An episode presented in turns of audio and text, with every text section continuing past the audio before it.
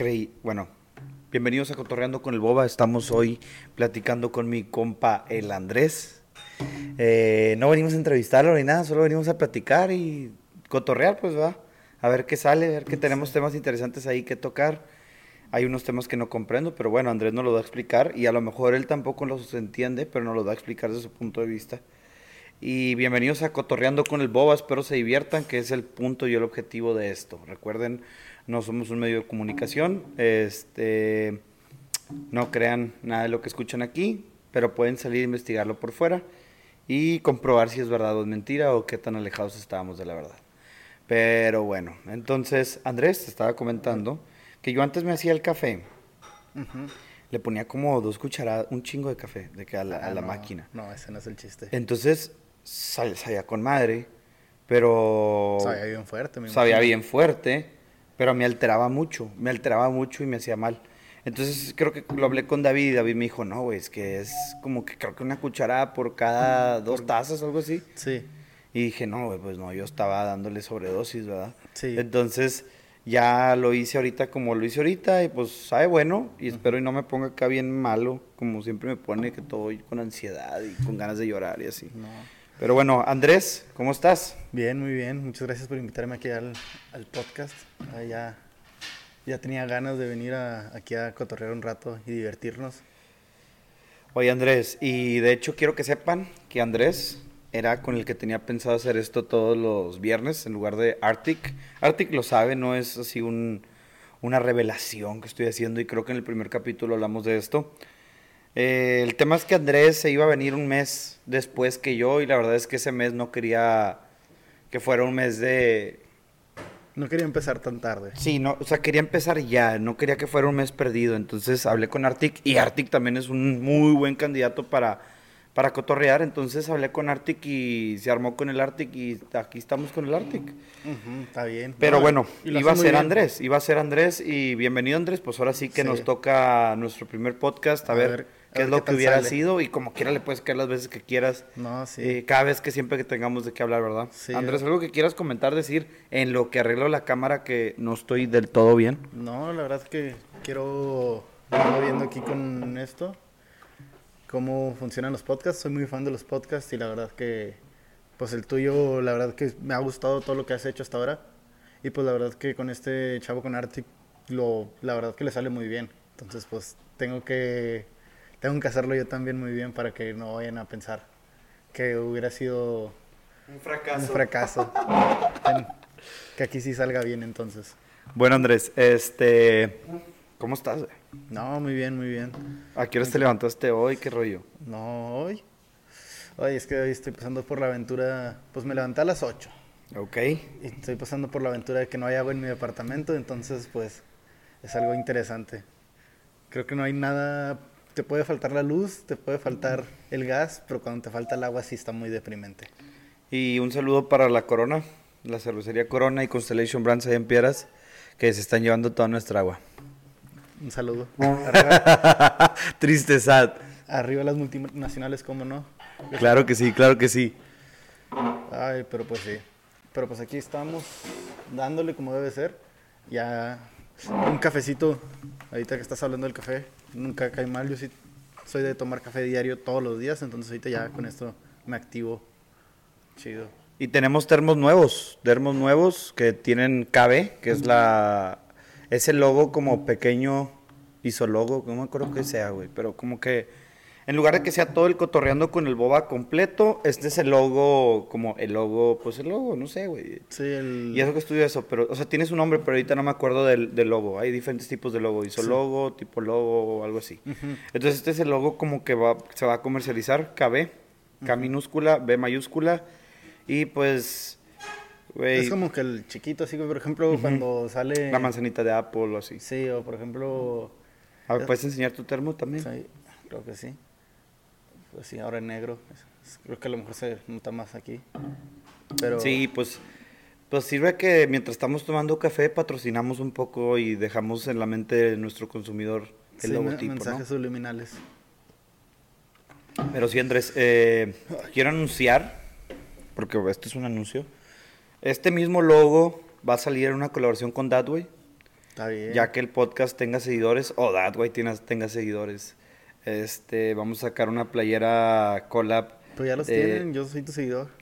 Bueno, tengamos más seguidores que el necesario como para que una playera se venda, ¿sabes? Este eh, va a ser una colaboración, una colaboración muy chida, ya tengo el diseño. Solamente falta mandarse las playeras y todo ese rollo. No va a ser merch, o sea, va a ser una colaboración de That Way con, junto con el Boba y después en algún futuro tal vez sí saque merch, ya que tengamos una audiencia lo considerablemente grande, ¿no? Sí, va a llegar pronto, vas a ver. Oye Andrés, este, a ver, ¿Qué? A ver, ¿de ¿con qué? qué quieres empezar, güey? Pues yo creo que la noticia que, que más nos dio curiosidad, este, ¿cómo se llama? De la del el robo de la fuente El radioactiva. robo de la fuente radiactiva. Tú fuiste el que me contaste la historia de cómo unas varillas se volvieron radioactivas. Sí. la- ¿Crees que puedas contarme la historia de nuevo? Porque no la recuerdo muy bien y sirve que aquí te escuchan nuestros, nuestras personas que nos están viendo Claro que sí. y escuchando por Spotify. Claro que sí. Es un caso muy famoso, creo que, bueno, más o menos.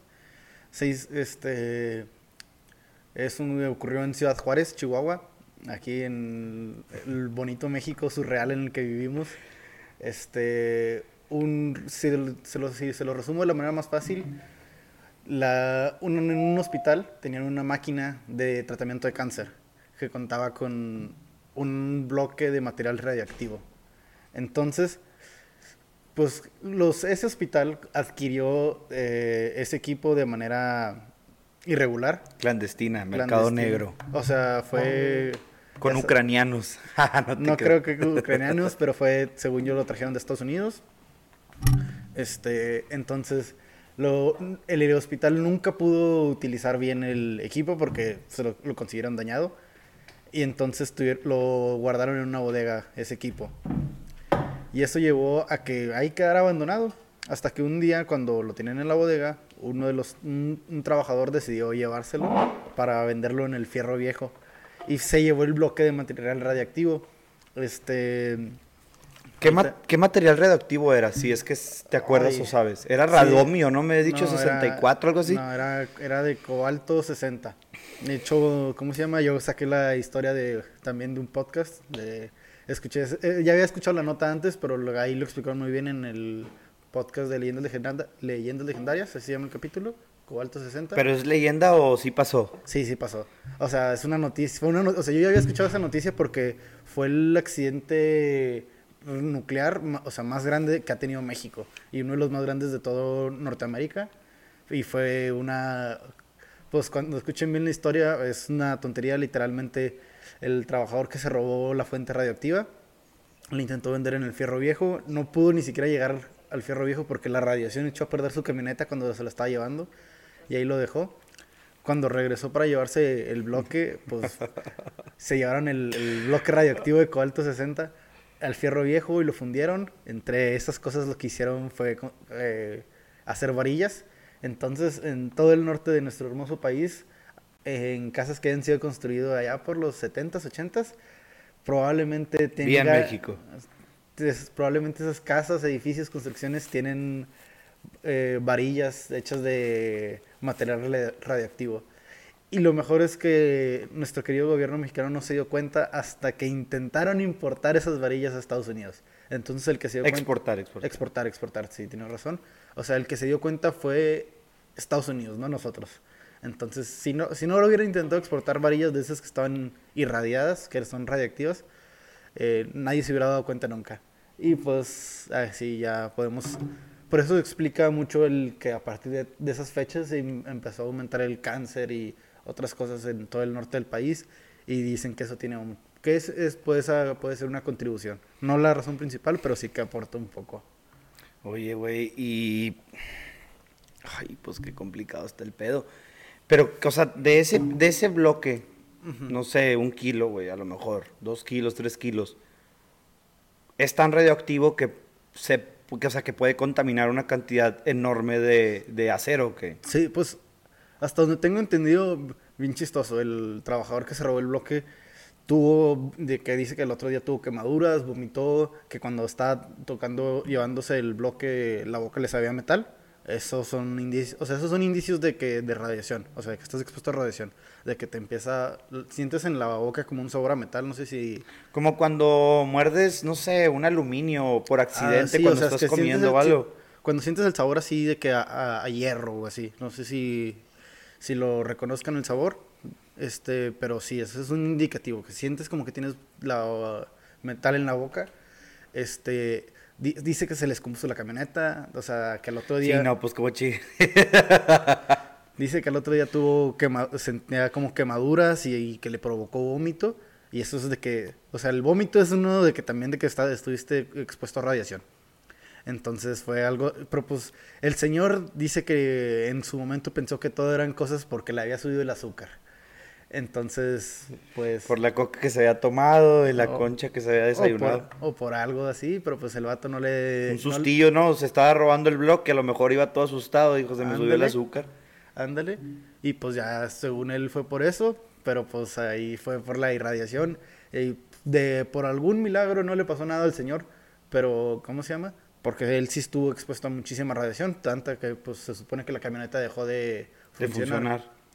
Pero es que la, la radiación funciona de que te hace daño si ya estás expuesto a mucha radiación o si estás expuesto a una cantidad relativamente alta durante mucho tiempo. Entonces, por eso, si las varillas de este edificio fueran construidas con un material medio radioactivo, nos haría daño porque pues, estás aquí habitando la casa. Entonces, ese es el problema. Pero, pues, por ejemplo, ese bloque así tal cual de que tú estarlo tocando, eso sí, te, sí es capaz de matarte.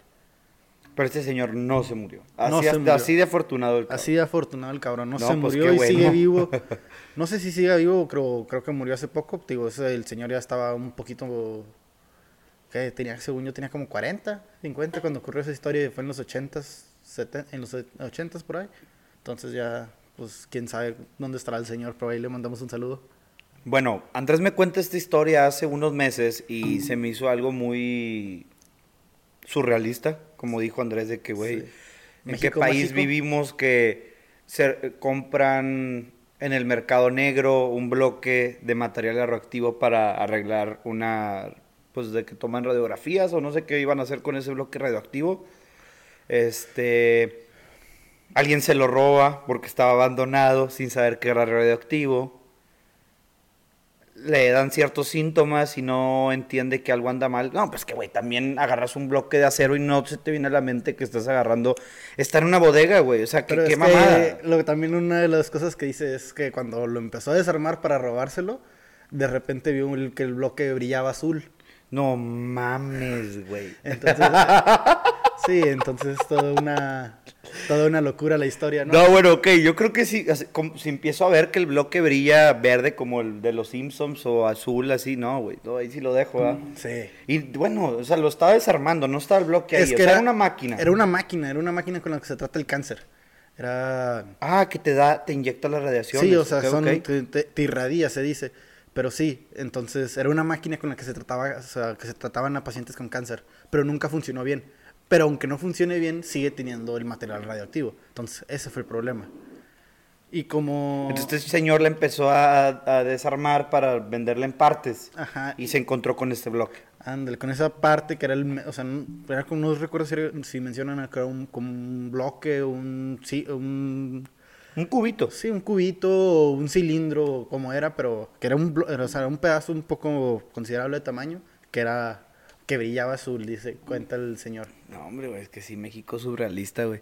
Pero bueno, entonces yo no podía entender la historia, no podía comprenderla cómo esto podía ser una realidad. No, me, me o sea, entendería que se lo roben para hacer una bomba, güey. Algo así tiene más sentido.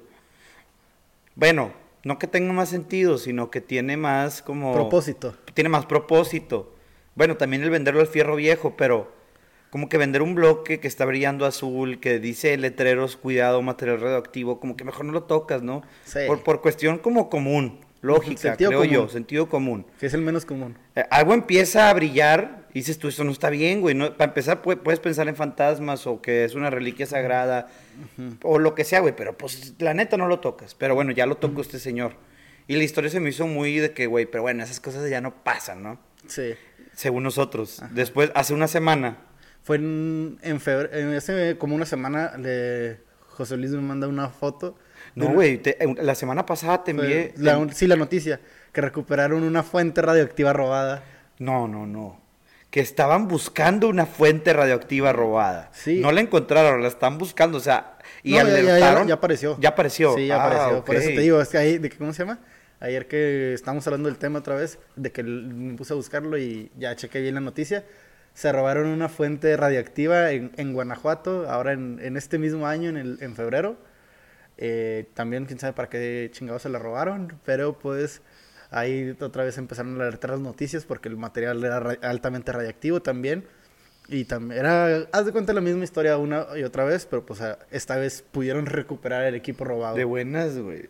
O sea, sí está, sí está muy cabrón ese, ese rollo. Ajá, no. Y, y, y ¿para qué se lo robarán, güey? De verdad, o sea, ¿cuál, ¿qué es lo que se tiene en la mente? Yo diría una bomba, la neta. No. ¿Para qué quieres algo radioactivo? Pues yo creo que es también, porque no es, o sea, no es la primera vez que ha pasado, o sea, no es como que la primera vez que pasa desde aquella ocasión. O sea, ya ha habido ocasiones en las que se pierde equipo robado, digo, equipo radioactivo aquí en México, pero creo que tiene mucho que ver que como que el que todo el mundo ha escuchado lo que es la radio, mucha gente escucha lo, que- lo que es radio- lo que es la radiación, pero no sabe qué es.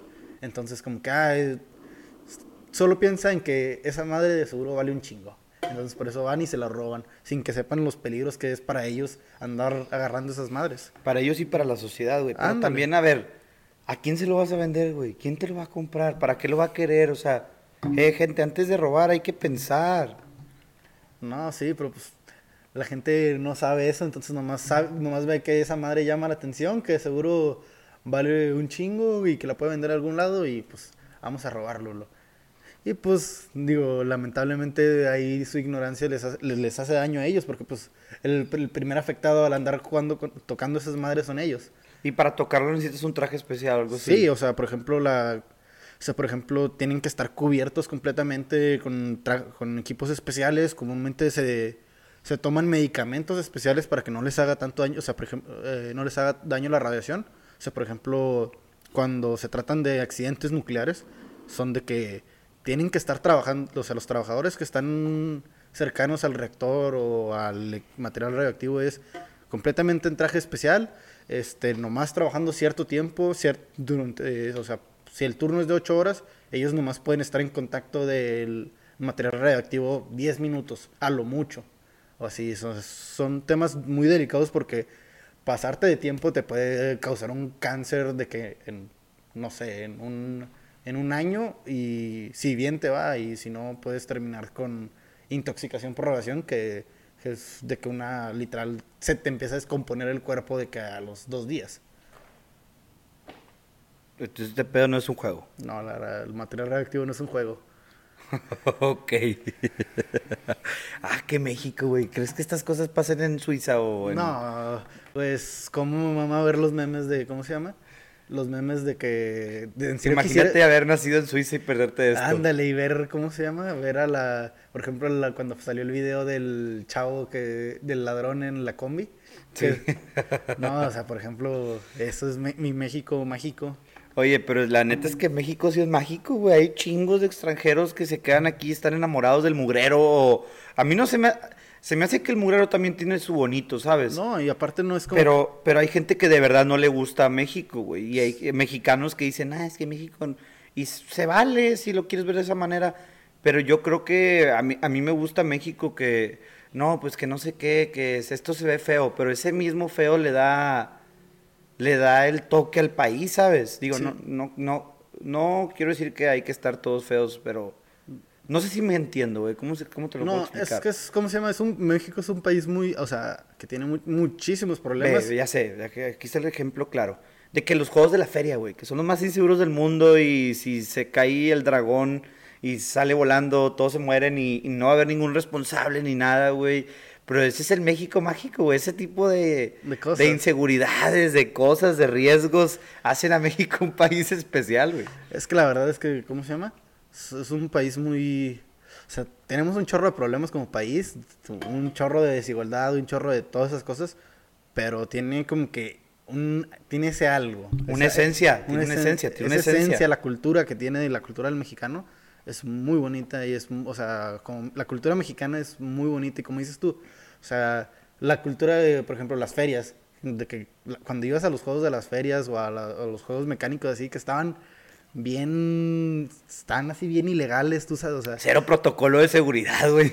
tú, tien- tú tienes siete años y sabes que, o sea, sin tener conocimientos de seguridad, sabes que esa Te madre puedes no es segura. morir, güey. O El no- martillo, esa madre que daba vueltas, no. No, o sea, tú sabías que, o sea, tú teniendo siete años sabías que esa madre no era segura y aún así te divertías como no tenías idea y entonces es parte de, yo creo que de la, de la cultura que tenemos, es como que esa idea de que hasta lo que sabemos que no está tan bien, o sea, es, es bonito. gusta y es Nos bonito. gusta y es bonito. Oye, pero bueno, ¿a qué iba con esto de que México mágico y que es hermoso? Hay un chavo, no me acuerdo cómo se llama, güey. Un vato que de hecho es de Suiza, güey. Ajá. Y se vino de Suiza a vivir a México. Sí, Porque él decía que Suiza estaba bien aburrido y que no había nada, era un banquero. Sí. Lo entrevistó Roberto Martínez, pero la verdad es que no vi toda su entrevista. Y tiene un blog, el vato hace contenido para internet, se casó con una, creo que se casó con una morra de Monterrey. ajá. Y el otro día grabó que andaba ya con una pala y un talache en el terreno del suegro, güey. Y estaban ahí limpiándolo, eh, aquí estoy limpiando, porque habla medio curiosón. O sea, güey. Sí, y- sí, ya sé cuál es el uno que se enojó por que no había banquetas. No, no, el Lord Banquetas no, él es italiano. Ah, ok. Pero también él le mama México, güey, pues ¿qué hace aquí? No, pues es que hay, o sea, por ejemplo, yo tenía una, ¿cómo se llama? Tenía un, una profesora que era de Taiwán y la, o sea, era, era ella era, pues era de Taiwán y estaba enamorada de México, o sea, decía, decía- o sea, decía que su ciudad, o sea, vivía, vivía aquí en Monterrey, pero decía que su ciudad favorita era la Ciudad de México, porque pues dice que en Taiwán hay muchísima gente en la ciudad, de que muy, o sea, de que el metro y todo eso, dice, y dice que la Ciudad de México le recordaba eso, pero muchísimo más amable la gente, que muchísimo más bonito todo, este, y que era como que la cultura del mexicano es muy, pues creo que, como dices tú, o sea, hay muchísimos extranjeros que dicen de que, ay, no, es que México tiene algo especial, y creo que es algo característico de este país, porque, por ejemplo, yo ten- tengo amigos sudamericanos que son de que, que también dicen de que están enamorados, o sea, que dicen que la cultura mexicana es como que tiene algo especial, como quiera. Yo también tenía una maestra, era alemana, pero luego vivió en Italia y luego se vino a México y está aquí. Y luego Paola Urbani, otra maestra, salud maestra, también es italiana y está aquí, está encantada y no se quiere ir, güey. O sea, México tiene algo que muchos extranjeros son seducidos por ese Sí. algo y los hace permanecer en este lugar. Sí. Este lugar, este bello lugar. El lugar de mexicanos que se quieren ir, güey, pero bueno, es cuestión de cada quien y cuestión de perspectivas y, Sí. y lo que quieras. Pues- y se vale, eso es válido. Sí. Es que creo que alguna vez este pintor, eh, Salvador Dalí, Dijo que México era surrealista y di- sí es. dijo que no podía, que él no podía vivir en México porque no podía vivir en un país donde que fuera más surrealista que sus pinturas. Y estamos hablando de del él fue el que le pintó el grito, ¿no? El de que sale No, te estás mamando. ¿No? Entonces quién fue? El que pintó el grito. No, pero quién pintó quién pintó qué pintó Dalí? Pintó de que los relojes que se están Ándale, derritiendo. ese. O sea, ya para que ese vato diga que México es más surrealista, es que Hay de preocuparse. Pero, güey, pero también se refiere a surrealista en, en todas las culturas, las pirámides, No, sí. las tradiciones que tenemos, desfiles. Y también por, o sea, a lo mejor no le agregó la parte de, de la mentalidad y la, la, la cultura del mexicano, pero eh, México es surrealista en... en muchos sentidos Ajá. creo que ¿De qué Día de Muertos, güey? ¿Quién hace eso? el día- ¿Quién, ¿Quién espera que sus muertos regresen para recibirlos? Qué bonito, qué padre. Pero yo creo que nomás México, güey. No sé si en algunas Sí. otras partes. Y tendrán, habrá otras tradiciones en otros países también muy surrealistas, pero... Por, por ejemplo, el, el Día de Muertos es, es un día que se me hace muy, muy, muy interesante. O sea, también, también medio lo celebran en, en otros países de Centroamérica, porque viene de culturas prehispánicas. Pero no lo, no lo celebran al nivel que se celebra en el centro de México. O sea, es una cultura. Es una celebración muy, muy. que se ha hecho muy mexicana. Y creo que. Creo que desde la película de Coco se ha hecho muchísimo más. más famosa la, la tradición. La tradición. Pero creo que es algo que sí refleja mucho la idea de, de que el mexicano está, o sea, que es colorido, pero que tiene muy presente la, La muerte, familia, la la familia, muerte. la muerte. Entonces es algo, es algo muy curioso, pero como dices tú, muy surrealista y que llama mucho la atención. Y creo que es algo que está en todos los aspectos de la cultura mexicana. Desde, o sea, güey, la comida mexicana, no mames, la, la forma en que se, que se adapta en todo el país es algo que también llama mucho la atención y que es parte de eso. O sea, cómo nos relacionamos con la comida nos llama mucho la atención porque es algo también muy especial que parece que nomás es de este país. Quiero tocar el tema de Coco y de cómo en serio la gente, qué pedo, güey, en el mundo. me acuerdo que cuando iba a salir Coco, los gringos empezaron, bueno, los gringos wokes empezaron con que no, que expropiación cultural y la madre, güey, aquí en México fue de que, qué chingón que mi, mi cultura, mi tradición te haya servido de inspiración para, pues para hacer una película, güey, y mostrarle al mundo algo parecido a la realidad de lo que vivimos, porque realmente no es está un poco exagerada y lo que quieras, pero se entiende que es una película, ¿verdad? No es un documental ni nada, de eso. Es una película, es ficción. Sí. No, y aparte es algo como que interesante, o sea, es que es la, o sea, la representación importa, o sea, como tú decir, poder decir que esa es tu cultura, es algo, o sea, es algo muy padre. Entonces, de que, por ejemplo, cuando, pues nunca, no sé si alguna vez escuchaste que, que querían cancelar a Speedy González. Ah, sí. Y que dejaron de que en los Looney Tunes dejó salir de salir Speedy González y que el público mexicoamericano se empezó a quejar porque ellos les gustaba mucho, lo, ellos lo tenían como, como un ídolo. Sí, dice que era racista de Speedy González. Sí. Y o sea, y por ejemplo, creo que es algo que es algo que pasa, o sea, como que se tienen que o sea, que las personas se a veces se apropian de, de lo que los representa, o sea, de, aunque a lo mejor no sea la mejor manera, si se sienten identificados, se apropian de esa idea. Por ejemplo, eso pasó con Speedy González. Y por ejemplo, con Coco, que a lo mejor no es la, la película más acertada para eh, sobre el, cómo vivimos los mexicanos o cómo son las tradiciones mexicanas, sí lo hacen de una manera muy respetable, muy bonita. Y el verlo así con todo el presupuesto de Pixar, ver eh, animado el, el mundo de los muertos, sí es algo muy bonito y que sí te llena de orgullo. Y dices, ok, esa es mi cultura. Y puedes, y puedes, y ya con eso puedes ir a cualquier país del mundo y van a decir, ah, tú eres mexicano, entonces de que comes el Día de Muertos, ya llama la atención. Entonces tú ya, tú ya puedes, o sea, es una forma de llenarte de orgullo. Mira, güey, ¿y dónde está este grupo? O sea, ¿quiénes son estas personas que se quejan por, en nombre de los mexicanos, güey? O sea, ¿quién les dio el permiso de, de sí, hazla de pedo porque nos robaron? Eh, ¿quién, quién les dijo, güey? ¿Por qué lo hacen? Pues no sé, o sea, por ejemplo, algo que también tengo mucho, o sea, yo tengo un problema con con los medios de comunicación cuando sacan la noticia que están cancelando a no sé quién. O están de que el grupo se queja de no sé quién. Porque comúnmente, es, o sea, las redes sociales siempre es gente gritando, entonces lo que hacen es agarrar a 10 güeyes que están gritando algo y sacan una noticia de eso. Entonces, por ejemplo, cuando sí hay mucho, o sea, por ejemplo, ¿tú, ¿tú recuerdas la caricatura de del tigre? ¿Cuál caricatura el tigre? Era una que pasaban en, en Nickelodeon, el tigre, de que Manny Rivera. No, nunca lo vi. Ah, creo que sí, nunca la vi porque no me llamó la atención para nada, pero sé que había gente que sí. Sí, o sea, yo, yo recuerdo, duró muy poquito, me acuerdo, pero era también, era como que México, era un, era la, era la historia como de un chavo que era, que su papá era un superhéroe y su abuelito era un supervillano, y así se iban de que todas las generaciones. Pero el vato era, era como que inspirado como que medio en la lucha libre y el vato era medio, o sea, se llamaba Manny Rivera, entonces era latino más o menos. Sí. Y entonces su creador creo que estuvo involucrado, no me acuerdo si con la película de Coco o con la de El libro de la vida, que es también parecida sobre el Día de Muertos. No sé. Y había gente que había gente en Twitter que se estaba quejando del tema. ¿Y cómo se llama? Y lo y le comentaron algo de algo sobre la de que alguien se estaba una persona en Twitter se estaba quejando de que, que, no que si no eras latino no podías disfrazarte de Katrina en, eh, ¿cómo se llama? En Halloween o en el Día de Muertos, que porque era apropiación cultural y que el Día de Muertos solo era de los mexicanos. Entonces, de que este, este Y no puedes usar sombreros de mariachi y esas ah. cosas que dicen. Ándale. y, y, este... Y este eh, era el director, no me acuerdo qué era.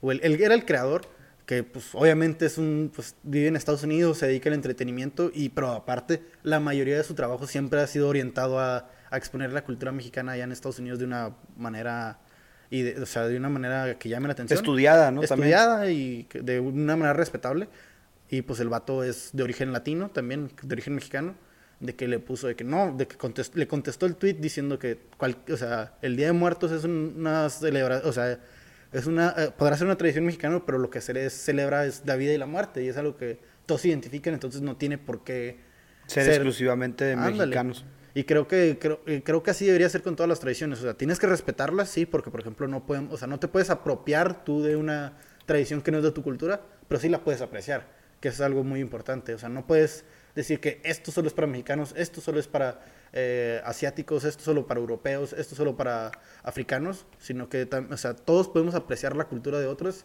sin apropiarnos. Y no creo que, y creo que a veces, a veces en el, a la intentar llegar a, apreciar esa cultura, hay gente que se apropia y hay gente que pues hace su causa el evitar la apropiación, pero también evita, eso a veces lo llevan a extremos donde se evita que se aprecie la cultura de otros.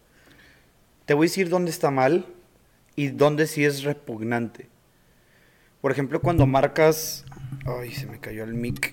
Cuando marcas ah, de ropa, no sé, reconocidas, ¿no? Ahorita no te puedo dar específicamente qué ropas, digo, qué marcas lo han hecho, pero vamos a suponer, voy a poner ejemplos, eh, marca 1, marca 2 y marca 3.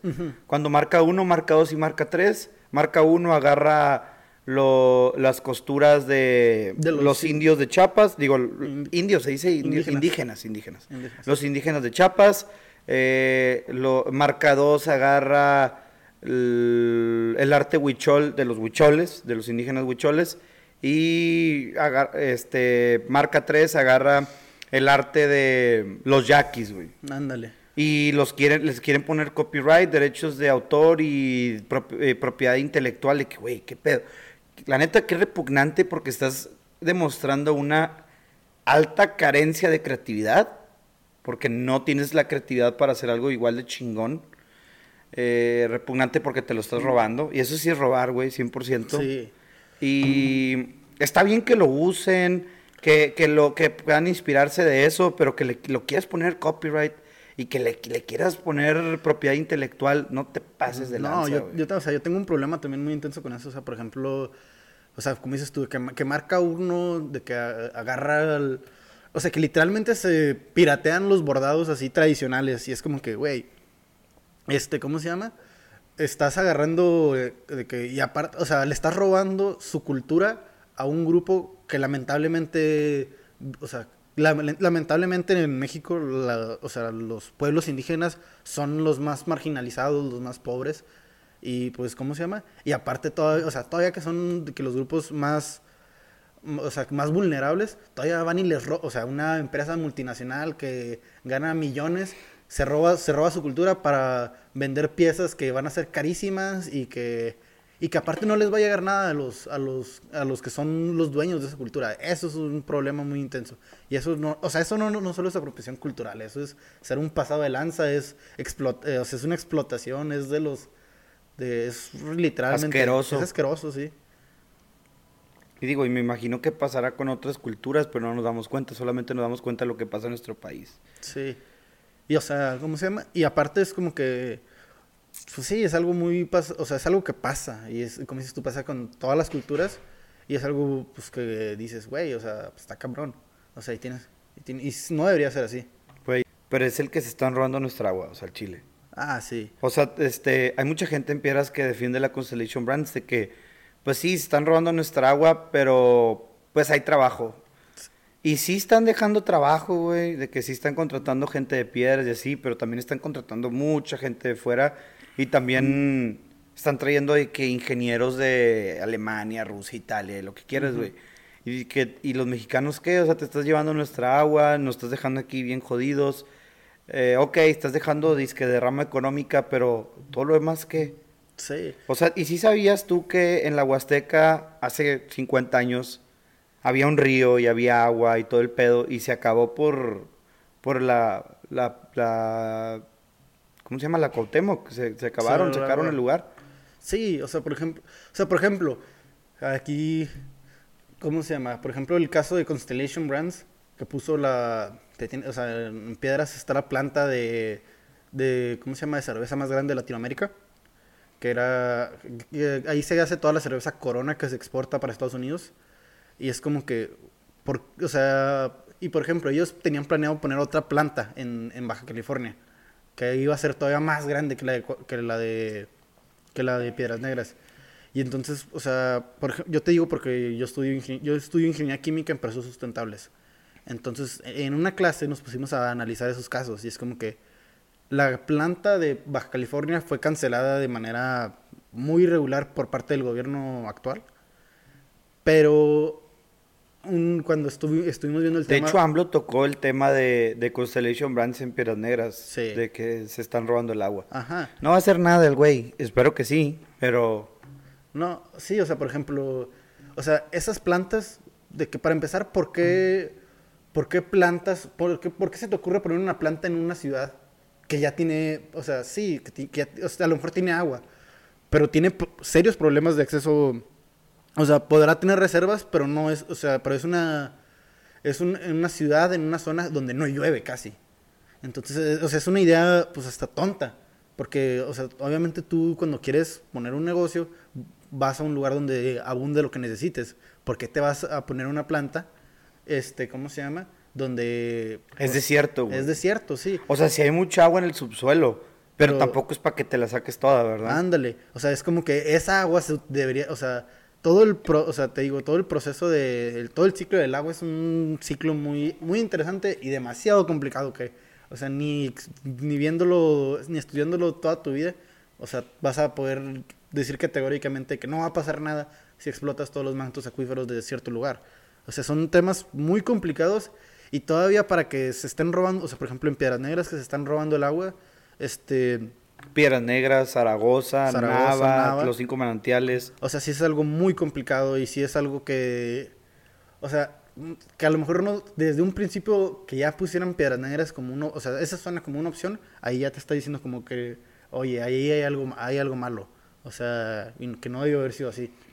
Entonces, eh, o sea, porque todos, o sea, todos los temas de que, de trabajo, o sea, que, ah, sí, da trabajo a la zona, pero te está sacando sus recursos, o sea, son temas complicados y creo que no hay una manera sencilla de resolver los problemas porque pues sí, o sea, la verdad Piedras Negras ha crecido mucho a raíz de que se instaló esa planta, pero pues a raíz a, a costa de qué? A costa de que A costa de que en 20 años no vamos a tener agua, güey. O sea, está Sí. cabrón. Ándale, a, a costa de que todos los ranchos que están en Zaragoza, que están en Nava, que están en, en toda la zona, se están quedando sin agua.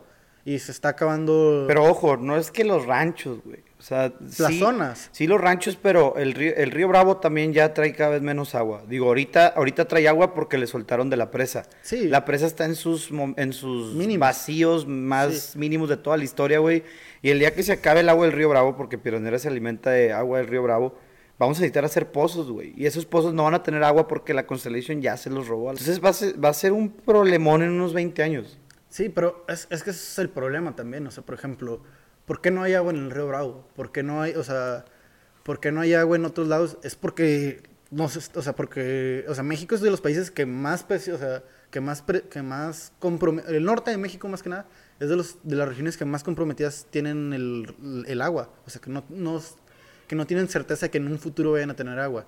Y eso tiene, no- Y tiene que... todavía llegas y le sacas Ajá. 200 millones de litros por segundo, no mames. Sí, y aparte, deja, o sea, agrégale a eso que no llueve. ¿Y por qué no llueve? Por el problema del, ca- del calentamiento global, el cambio climático. Entonces, es- o sea, es una, ahora sí que le, le estamos, eh, tenemos eh, nuestra alcancía de agua y no le, no le agregamos nada porque no llueve. Mm, le Nada más le estamos sacando. Nada más le estamos sacando un montón. Y aparte, por ejemplo, La neta, a lo mejor no es tan complicado, solo es de sembrar, sembrar nubes. Y no sé qué tan complicado sea sembrar No, nubes, no pero es- habría que hacerlo. Es, o sea, es que, es que todo el- todo el- todos los ciclos naturales son demasiado complicados. O sea, por ejemplo, el hecho de construir, ya, aunque, aunque, no haya, un- aunque no haya un río, cuando tú construyes y pones, no sé, una placa de, de concreto, ahí ya estás afectando el ciclo natural. Porque no, o sea, porque por ejemplo, en el ciclo, en el ciclo del agua, digamos, el agua que cae de la lluvia, hay un, hay un si cae, Se van mantos acuíferos. Sí, hay un porcentaje, hay un porcentaje que se evapora y se regresa a las nubes, hay un porcentaje que se escurre y es lo que termina en ríos, ahí hay un porcentaje que se mete en el subsuelo y termina en los mantos acuíferos. Al momento en que tú construyes algo, lo que sea, ya cambian esos porcentajes. Sí, y entonces, cierto. Eso Nunca afecta, lo había pensado. Eso afecta el ciclo del agua. Entonces, por, por eso es como que todo lo que hagamos implica al- algún daño al medio ambiente. Y cómo se llama y todo lo, o sea, todo lo que o sea, el hecho de, el hecho de estar conectado al Wi-Fi, ahí ya estás consumiendo energía. O sea, nomás por eso, y, y eso ya nomás, y, y, eh, para consumir esa energía se está produciendo CO2. Y eso ya afecta el ciclo, de, el ciclo natural de las cosas. Y eso es un problema que tenemos que resolver de alguna manera y que pues va lo mismo. De, es, eh, o sea, y es como que es algo muy curioso porque muchas veces siempre empezamos, siempre está con la idea de que, ay, bueno, el cambio empieza en ti. Y pues sí, el cambio, puede- tú puedes empezar con, haciendo tus cambios en, a nivel personal, pero las grandes empresas son las que más contaminan. Y es como que no compares el, o sea, que te bañes en un minuto y medio no va a cambiar el hecho que el Constellation te esté robando millones de litros de agua de, de. Definitivamente, güey. O sea, la verdad, yo sí creo en esta oleada de la revolución verde y lo que quieras, pero también los que más contaminan son las industrias, güey. O sea, por ejemplo, ahora que fue, empezó el, el- la cuarentena, ¿no? No había ni un solo carro en las calles de Monterrey, güey. Y el clima y el ambiente y la contaminación del aire seguía siendo la misma, güey. Sí. O sea, ni aunque dejemos de usar los pinches carros, el- la, la contaminación del aire disminuye. O sea, ¿qué estamos haciendo mal? Sí. Yo creo que nosotros nada. Pues es El que- gobierno y las empresas creo que sí. Es que es, es todo un... Es que creo que es un problema muy, muy complicado porque ya estamos en un punto donde, ok, ¿cómo? Ok, por ejemplo, sa- ¿sabías que Pemex es de las... Creo que está en el top 10 de empresas que más contaminan del mundo? Creo que sí. O sea, pero por ejemplo, ¿cómo cierras Pem- cómo haces que Pemex no sea contaminante sin echar a perder toda la economía mexicana? De que así de, de golpe. Pues no se puede, tiene que ser un, es todo un proceso. Pero para que inicie ese proceso tiene que haber voluntad de la gente. Y la gente y el gobierno tienen que hacer algo. O sea, nosotros como pueblo lo que tenemos que hacer es exigirle al gobierno y el gobierno tiene que hacer algo. O sea, y creo que tienen que, o sea, ojo, por ejemplo, o sea, yo, o sea, por ejemplo, la gente que es vege- vegetariana, esa gente está haciendo, o sea, yo, yo, yo consumo carne y eso emite CO2. Y yo, y por ejemplo, pero yo no creo que el que yo me haga vegano va a acabar con el cambio climático. Pero sí creo que tiene que haber como que un balance. O sea, tienes que hacer algo en tu vida personal. Pero aparte, lo más importante es de que todos tenemos que exigir un cambio a, a nuestro gobierno y a las corporaciones. Porque son las, en- son las que más daño hacen. Entonces, Y son las que pueden hacer un, grando, un, un, un impacto grande, ¿sabes? Sí. O sea, obviamente ayudan los cambios pequeños, sí ayudan. O sea, creo que todos tenemos que ir buscando cositas. O sea, creo que todos podemos ser El ambientalistas. tirar basura sí creo que es 100% nuestra culpa. O sea, de que el plástico en las calles y todo ese rollo, ese sí creo que es 100% nuestra culpa. Es que por una parte sí, pero por ejemplo, si tú, por por ejemplo, vamos a poner el ejemplo aquí en, en México, aquí en Monterrey, tú te vuelves que todo lo que consuma, toda la basura que generes, la separas. ¿De qué sirve que la separes si cuando tú la pongas en algún basurero, la van a mezclar toda? Eso ya es un problema de- del gobierno. O sea, Ok, bueno. O sea, el, el- Buen punto. el detalle es que hay que hacer lo- nuestros cambios individuales, pero también hay que hacer, buscar cambios a nivel global. Institucionales. Institucionales. O, como Ajá. se diga. Y- Corporacionales, no sé o cómo. sea, y cada cambio que hagamos a nivel personal es, es un extra, es algo, algo muy bueno para el plan- es algo bueno para el planeta. Pero no podemos, o sea, y también se me hace un problema que a veces hace que la gente no quiera hacer este tipo de cambios, el que te señalen y te digan, ah, por ejemplo, o sea, por ejemplo, la gente que es eh, vegetariana o vegana o sigue una dieta a base de plantas. O sea, la neta, yo mis respetos a la gente que sigue ese, tipo de dietas, porque a veces es, implica un sacrificio al principio y ya después a lo mejor se va haciendo, se va haciendo más fácil. Pero en el momento en el que tratas de humillar a la otra persona para hacer que haga un cambio igual al tuyo, como que ahí pierdes la, la creencia y asustas a la gente. O sea, los cambios así de que cuando te señalan y te dicen, ah, tú estás mal, tú, Pinches regios que hacen carnes asadas. O sea, ándale. eso no va a cambiar nada. O sea, va- es más, te voy a aprender una ahorita. Ándale. O sea, el andar señalando, o sea, todos podemos hacer cambios. Sí, yo también. Creo que esto ya lo leí en un podcast anterior, pero podemos hablarlo, güey. Porque fue en un podcast que a lo mejor no va a salir. Este. Yo no estoy a favor del cambio o, las- o- o la corriente progresista. No estoy en contra, perdón. Del, del cambio de la corriente progresista que se viene. Hay ciertos aspectos que no me gustan, que, pero creo que debemos encontrar el balance, como dices. Sin embargo, no va a haber una buena disposición por parte de la gente si se hace a la fuerza, si se trata de imponer, si se hace desde el odio, güey. Creo- Si se hace desde la educación, desde el nos conviene a todos, desde la tolerancia y la empatía, las cosas pueden ir mejorando. Pero tienes razón, güey. O sea, la, la verdad es que los veganos y la gente, bueno, gran parte, los que más hacen ruido, los que más destacan de los veganos y los que más destacan de estos ambientalistas, es gente que se enoja por contigo, es gente que te ve como menos, como alguien retrógrada, y desde el odio y desde el hinchamiento no vamos a solucionar nada. O sea, y aparte, y aparte es algo interesante porque, por ejemplo, yo tengo mucho, tengo varios compañeros en la carrera, tengo amigos que son vegetarianos, amigos y amigas. Ay, que- ay, disculpen. Este, el hipo, el hipo, este, ¿cómo se llama? Que son vegetarianos y veganos. Este, y la mayoría nunca me han dicho nada como que soy un asesino o así.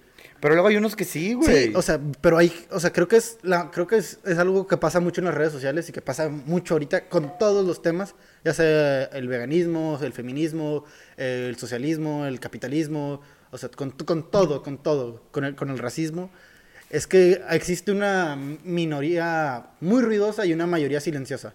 O sea, creo que no, o sea, como lo mismo que las redes sociales, sí, o sea, Twitter, por ejemplo, es pura gente gritando siempre.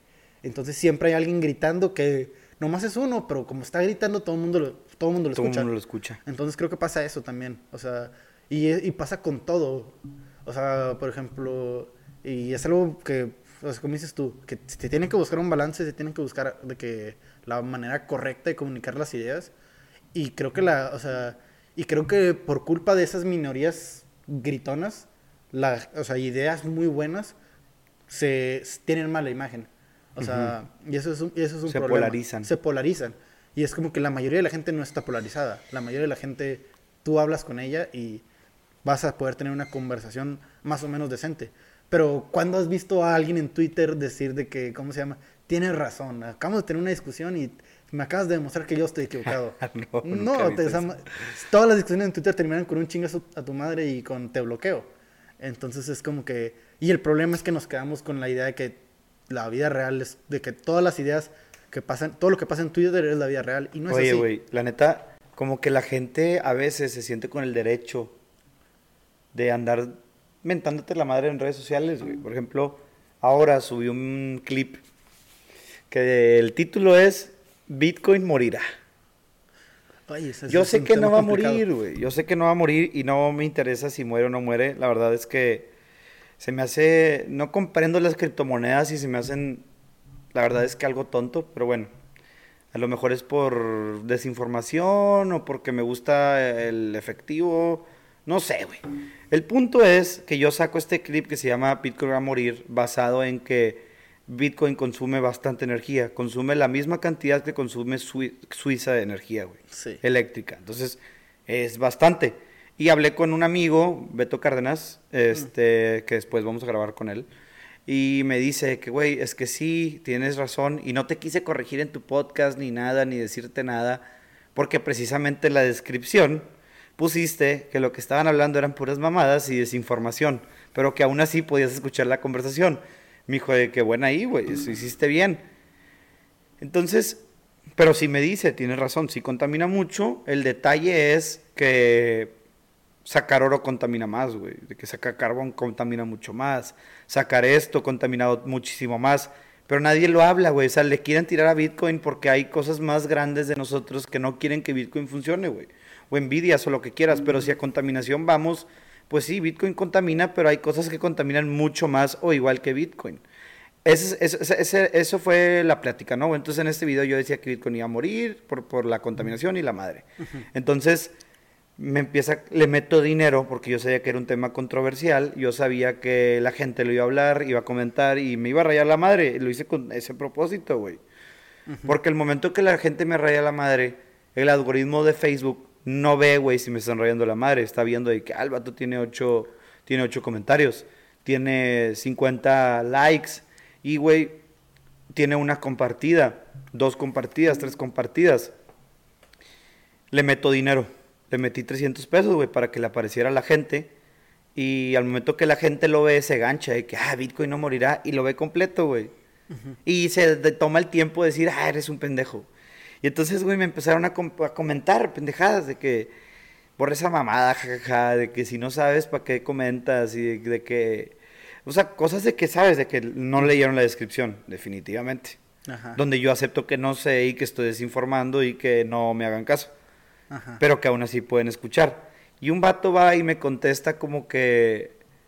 Me contestó muy intelectual, según él, y le a todos les comenté GIFs, de que unos llorando, otros como Sí. riéndome, otros como que, ups, de que ya hablé, ¿no? ¿Sabes? Ajá. Y otro vato me comentó algo así como que intelectual y le comenté de que, ah, you, so smart, you are so smart. Ah, la madre, traigo muy oxidado el inglés. You so smart, de que, ah, muy inteligente tú. Sí. Y sí lo hice como que rayándole la madre, pero también era güey, de una manera amigable, es un gif, ¿sabes? Ajá. De que no me estoy ganchando ni peleando. Y el vato me pidió disculpas, güey. Y le pongo, eh, güey, no, no me pides disculpas. De eso, de, o sea, es parte de, le puse, eh, compadre, no te apures de que esto es parte de, de que el, el exponerme en público, no, tampoco quiero que me tiren mierda, pero es parte de, güey, de que el que tú puedas exponer tu opinión y también es parte de que yo te conteste y amárrate tus huevitos. Y qué bueno que me pidas disculpas porque a lo mejor después te sentiste mal, pero no te sientas mal, o sea, es, es parte de las redes sociales, güey, ¿me entiendes? Sí. Y al vato me siguió, me dio likes y, y le puse que no, no, te, no te apures, compadre, que no lo tomo mal, de que está bien, si tú piensas así, te lo respeto. Sí. Es que, por ejemplo, la- las redes sociales son... Lo que sí me castró, Andrés, antes de que continúes, es que había gente como que, de que, nada, no sabes nada. Güey, lee, te estoy diciendo que no sé nada. O sea, Ajá. No leíste, qué huevón, o no sé si seas pinche analfabeta, güey. de que- No creo. No, no creo que sea analfabeta, pero huevón sí, no leyó. Sí. Es que creo que es un tema muy interesante con las redes sociales. Es que si algo promueve es contenido. O sea, si a ti te gusta ver A y ver B te hace enojar, de que las redes sociales te van a poner de que 40% A para que te diviertas un poco y 60% B para que te enojes y comentes. O sea, Ujú. las redes sociales lo que buscan es que estés de que más tiempo ahí conectado y, lo, y si algo te gancha en redes sociales es andarte enojando y andar tirando tu odio y andar gritando, como digo, ahí en, por ejemplo, en Twitter, en Facebook, en todo eso. Entonces, pues, como dices tú. Y sí, o sea, sí me ha tocado, me ha tocado ver, meterme en los comentarios y hay veces que ves gente que, ah, que, o sea, rara vez ves gente pidiendo disculpas y esto te sorprende porque dices, güey, qué pedo, o sea, esto es Facebook, esto es Twitter, obviamente. Pero qué bueno que lo hagan también, güey. o sea, Obviamente. porque se- se- estamos regresando al, como al contacto humano, ¿sabes? Al respeto y al... Es que, es que es- esa es la idea, o sea, ¿por qué nos sorprende si debería ser así siempre, pues? Ese es, o sea, por ejemplo, ese es el problema. De que sí me puso de que no, bro, de que no lo tomes a mal, de que una disculpa. La verdad es que es un tema muy, muy delicado. Y la verdad es que, no mames, Bitcoin no es un tema muy delicado. Yo considero Bitcoin un tema para güeyes que se quieren hacer millonarios sin trabajar, güey, la neta. Y traen ese tema en la boca y traen que le metes cripto y que la compras porque no quieren jalar, güey. Y esa es su lotería para, para volverse millonarios comprando pendejas, o sea, comprando, no sé, güey. O sea, la verdad es mi percepción de Bitcoin sobre la gente y a lo mejor en algún futuro sea algo más que eso, güey. Pero actualmente la gente que no tiene un millón, quinientos mil dólares para comprarlas y meterlas a su empresa como Elon Musk, es gente que se quiere volver millonaria de la noche a la mañana. Pues es que sí, es como, o sea, por ejemplo, con, ahí con, o sea, creo que, yo creo que ahora ahora en la mañana estaba pensando, me salió un tuit o un meme, no me acuerdo, que cosas que no son un culto, pero parecen un culto. Y creo que las criptomonedas entran muy bien en esa descripción de que es gente muy apasionada en el tema y que si lo criticas, te, de volada se te Te echan quieren encima. funar y la madre, güey. Sí, se de volada se te echan encima. O sea, y- y- o sea, por ejemplo, la idea, la idea del blockchain, que es en lo que se va- basa Bitcoin, sí es un tema muy, muy interesante, que sí va a cambiar muchas cosas de, de cómo trabajamos, de cómo nos organizamos como sociedad, todo. Es algo muy interesante. Pero sí creo, o sea, sí creo que, por ejemplo, las, que en este momento las criptomonedas son temas muy... O sea, creo que de- demuestran el problema. O sea, creo que las criptomonedas enseñan muy bien el problema que, que pasamos ahorita sobre, por ejemplo, con las acciones, eh, Wall Street y todo eso, de cómo la gente más rica se hace muchísimo más rica y la gente... Y, o sea, por ejemplo, cómo el hecho que Elon Musk diga algo sobre una criptomoneda haga que suba tanto el valor. Y que si ese güey compra, por el, por el hecho de ser Elon Musk y comprar tantos... eh, Pero miles- es porque mueve a las masas, güey. Pues sí. O sea, el poder no lo tiene él, lo tenemos nosotros. Y nosotros se lo damos a él. Sí, es, eh, eh, y eso es a lo que voy, ese es el problema. ¿Por qué ese güey tiene... Eh, ¿por qué es- Porque hay un chingo de güeyes que quieren volverse millonarios de la noche a la mañana y van a hacer todo lo posible por hacerlo sin trabajar, güey. Y una manera es comprando criptomonedas porque saben que, o sea, ¿me entiendes? Sí, es que sí sí es parte, es parte Como de eso. moneda no es, güey. Nadie la usa para pagar. Nadie. El que la usa es un mamador y es más, hasta complicado la de salir, güey. La otra vez, la otra vez escuché que alguien dijo, güey, es que ponte a pensar, ¿cuándo fue la última vez que pagaste en efectivo? De que defendiendo las criptomonedas. Yo no me quise meter porque no conozco y no me voy a meter, no quiero opinar nada. Solo desde mi punto de vista te, te digo lo que representa para, lo que veo que representa la Bitcoin en la sociedad. Entonces, este vato dice que ¿cuándo fue la última vez que pagaste con efectivo, güey? De que ya todo se maneja digital. Al rato vamos a estar pagando con, con cripto. Y me puse a pensar de que, ¿por qué, güey? Si tus pesos ya están digitales, si tus dólares ya están digitales, ¿por qué chingados tendrías que cambiarte a una criptomoneda, güey? No. tiene sentido hacer eso. No, deja tú eso, o sea, también muestra... Al principio le dije, no, tienes la razón, sí es cierto, güey, ya no usamos efectivo. Y después dije, qué mamada acaba de decir este vato, de que si ya estás pagando todo digital con dólares y pesos, ¿por qué te quieres cambiar a Dogecoin o por qué te quieres cambiar a Bitcoin cuando, ah, te va a pagar un punto cero cero cero cero cero cero uno por un agua, güey? Es una pendejada. No, Mejor, mejor te pago 15 pesos. no, y aparte deja tú, en mi opinión, toda, o sea, tam- y ta- esa opinión se me hace muy, muy, muy, muy, muy, o sea, la de que ya nadie usa efectivo. Andrés, no te quiero apurar. Trata de hablar lo más rápido posible lo que tengas que decir porque se te va a acabar la pila y ya no te vamos a poder ver. Va, que ¿cómo se llama? Creo que esa opinión es algo de ese chavo que dice que ya nadie usa efectivo. Es una opinión muy, muy, muy desconectada de la realidad. Porque, por ejemplo, en este país, ni si, creo, creo, creo que México es de los países con menos gente que tiene cuentas bancarias. Entonces, o sea, todavía la mayoría, todavía la mayoría de la población usa efectivo. No tiene ni siquiera tarjeta de débito, no tiene cuentas de ahorro, no tiene nada. O sea, ¿y a poco crees que esa gente le va a hacer de, la de que en dos años, tres, va a decir, ay, sí, déjame, empiezo a cambiar todo mi dinero a, a cripto? O O sea, no, va a pasar, güey. no la neta pasar, o es sea. algo de. Es, es- es algo. La neta social, güey. O sea, de, de clases sociales que a lo mejor. Sí. Cierta gente de clase social creen que va a funcionar y todo, pero como dices tú, está desapegado a la realidad. Sí. Porque son muchos, güey. Y hablan desde la razón y dan argumentos y. Y quiero invitar a, a otro amigo que sabe mucho de criptomonedas para que nos venga a explicar y no quiero decir que esté mal, a lo mejor él está en lo correcto, güey. Pero ¿quién está en lo correcto? O sea, no es a eso, es para que me cuente, para que yo quiero saber. No, y lo que pasa también es que, ¿cómo se llama? O sea, la- pues yo, yo sí creo que, la, que el blockchain, las criptomonedas y todo eso va a ser una revolución y va a cambiar de que en un futuro, de que la manera en que nos manejamos como sociedad. Pero, ahorita, al menos en los próximos 5, 10 años aquí en México, no veo que vaya a pasar así, que sea el cambio total, porque todavía tenemos muchísimo para, por, por- ¿cómo se llama?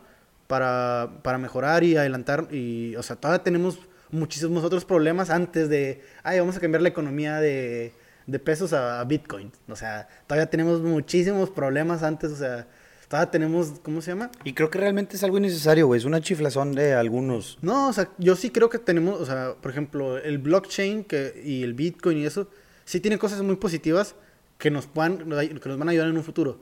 Pero para poder que nos sea útil en ese futuro, todavía tenemos muchísimos Por eso te digo, problemas. ahorita, que resol- actualmente son chiflazones. Ándale, ahorita tenemos muchos problemas primeros que resolver.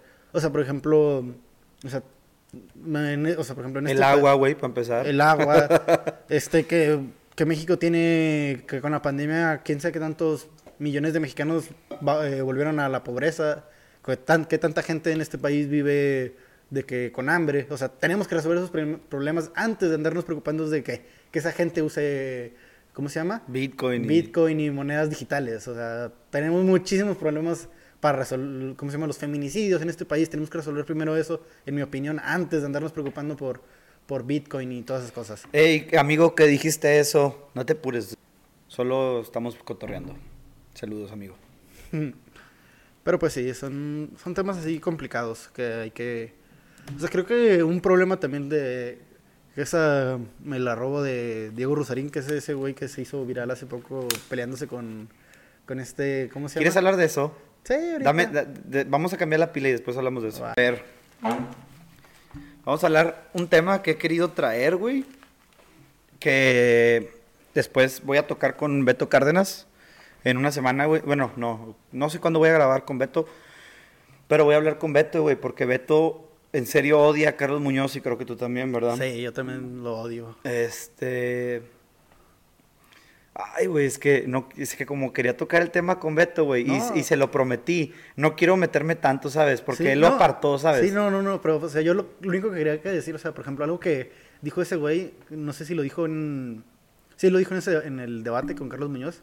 Ah, mira, no, no, mira, mira, mira. El debate fue una pendejada. Carlos se apendejó, no supo cómo debatir, dijo mamá y media. Pero ese no es Carlos, güey. No, Fue un Carlos que estaba asustado, que no sabía qué hacer y que contestó pura mamada. la ah, no, sí, ya sé, pero, o sea, lo que quería decir, de que si algo dijo este, el Diego que dijo, que... No, Die- Diego habló muy bien, la neta.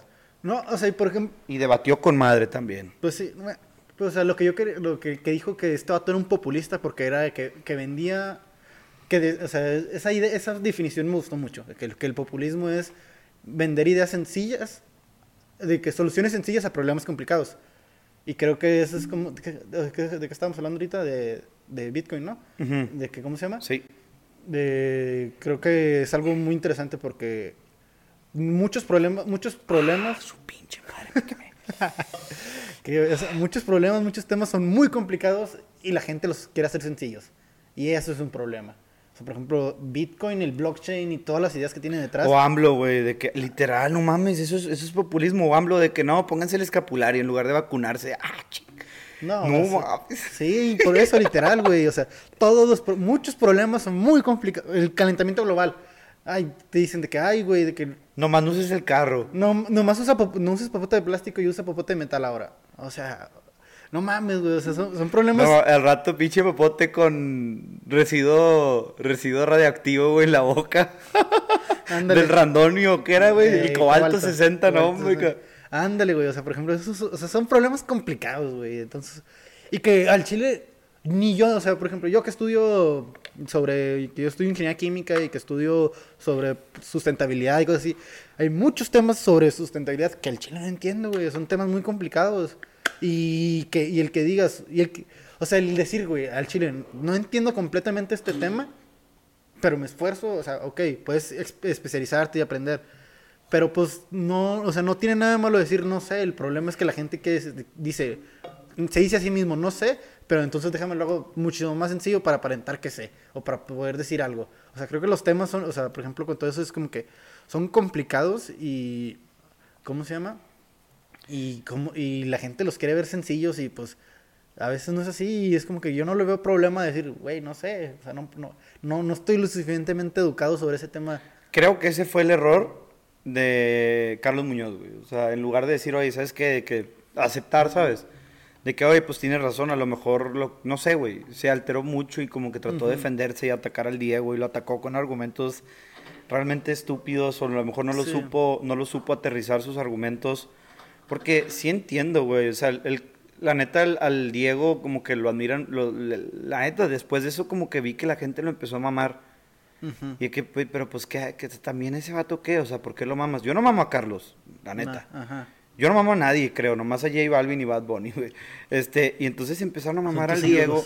Empezaron a mamar al Diego y yo de que, güey, pero pues, ¿por qué? O sea, solo, sí le cayó el hocico bien cabrón a Carlos, pero también Carlos no dio competencia, güey. O sea, no es como que la pelea estuvo cabrona o el debate estuvo duro, no, güey. O sea, el vato se echó solito en, en el hoyo y el, el, Diego nomás le echó tierra, güey, la neta, o sea. Y la gente, no, biche Diego. Creo yo que había un odio a Carlos detrás y ese fue, eso fue lo que hicieron, lo que hizo, lo que le ayudó al, al Diego, güey. ¿Por qué? Porque la neta, ya los empecé a seguir, güey. Porque la neta dije, a ver, quiero conocer a este chavo. Como conozco la mentalidad de Carlos, quiero conocer la mentalidad de Diego. Es una persona muy estudiada, es una persona que sabe mucho. Todo lo que platica está con madre, güey, la neta. Sus teorías y te, te baja como que la, la filosofía y la madre. No le veo ningún pero. A lo mejor sí la cagó el, el Carlos Muñoz en decirle, pero no es la gran mamada que yo, o sea, que yo diría, ah, este vato. Como empezó a hacerlo después del debate, güey.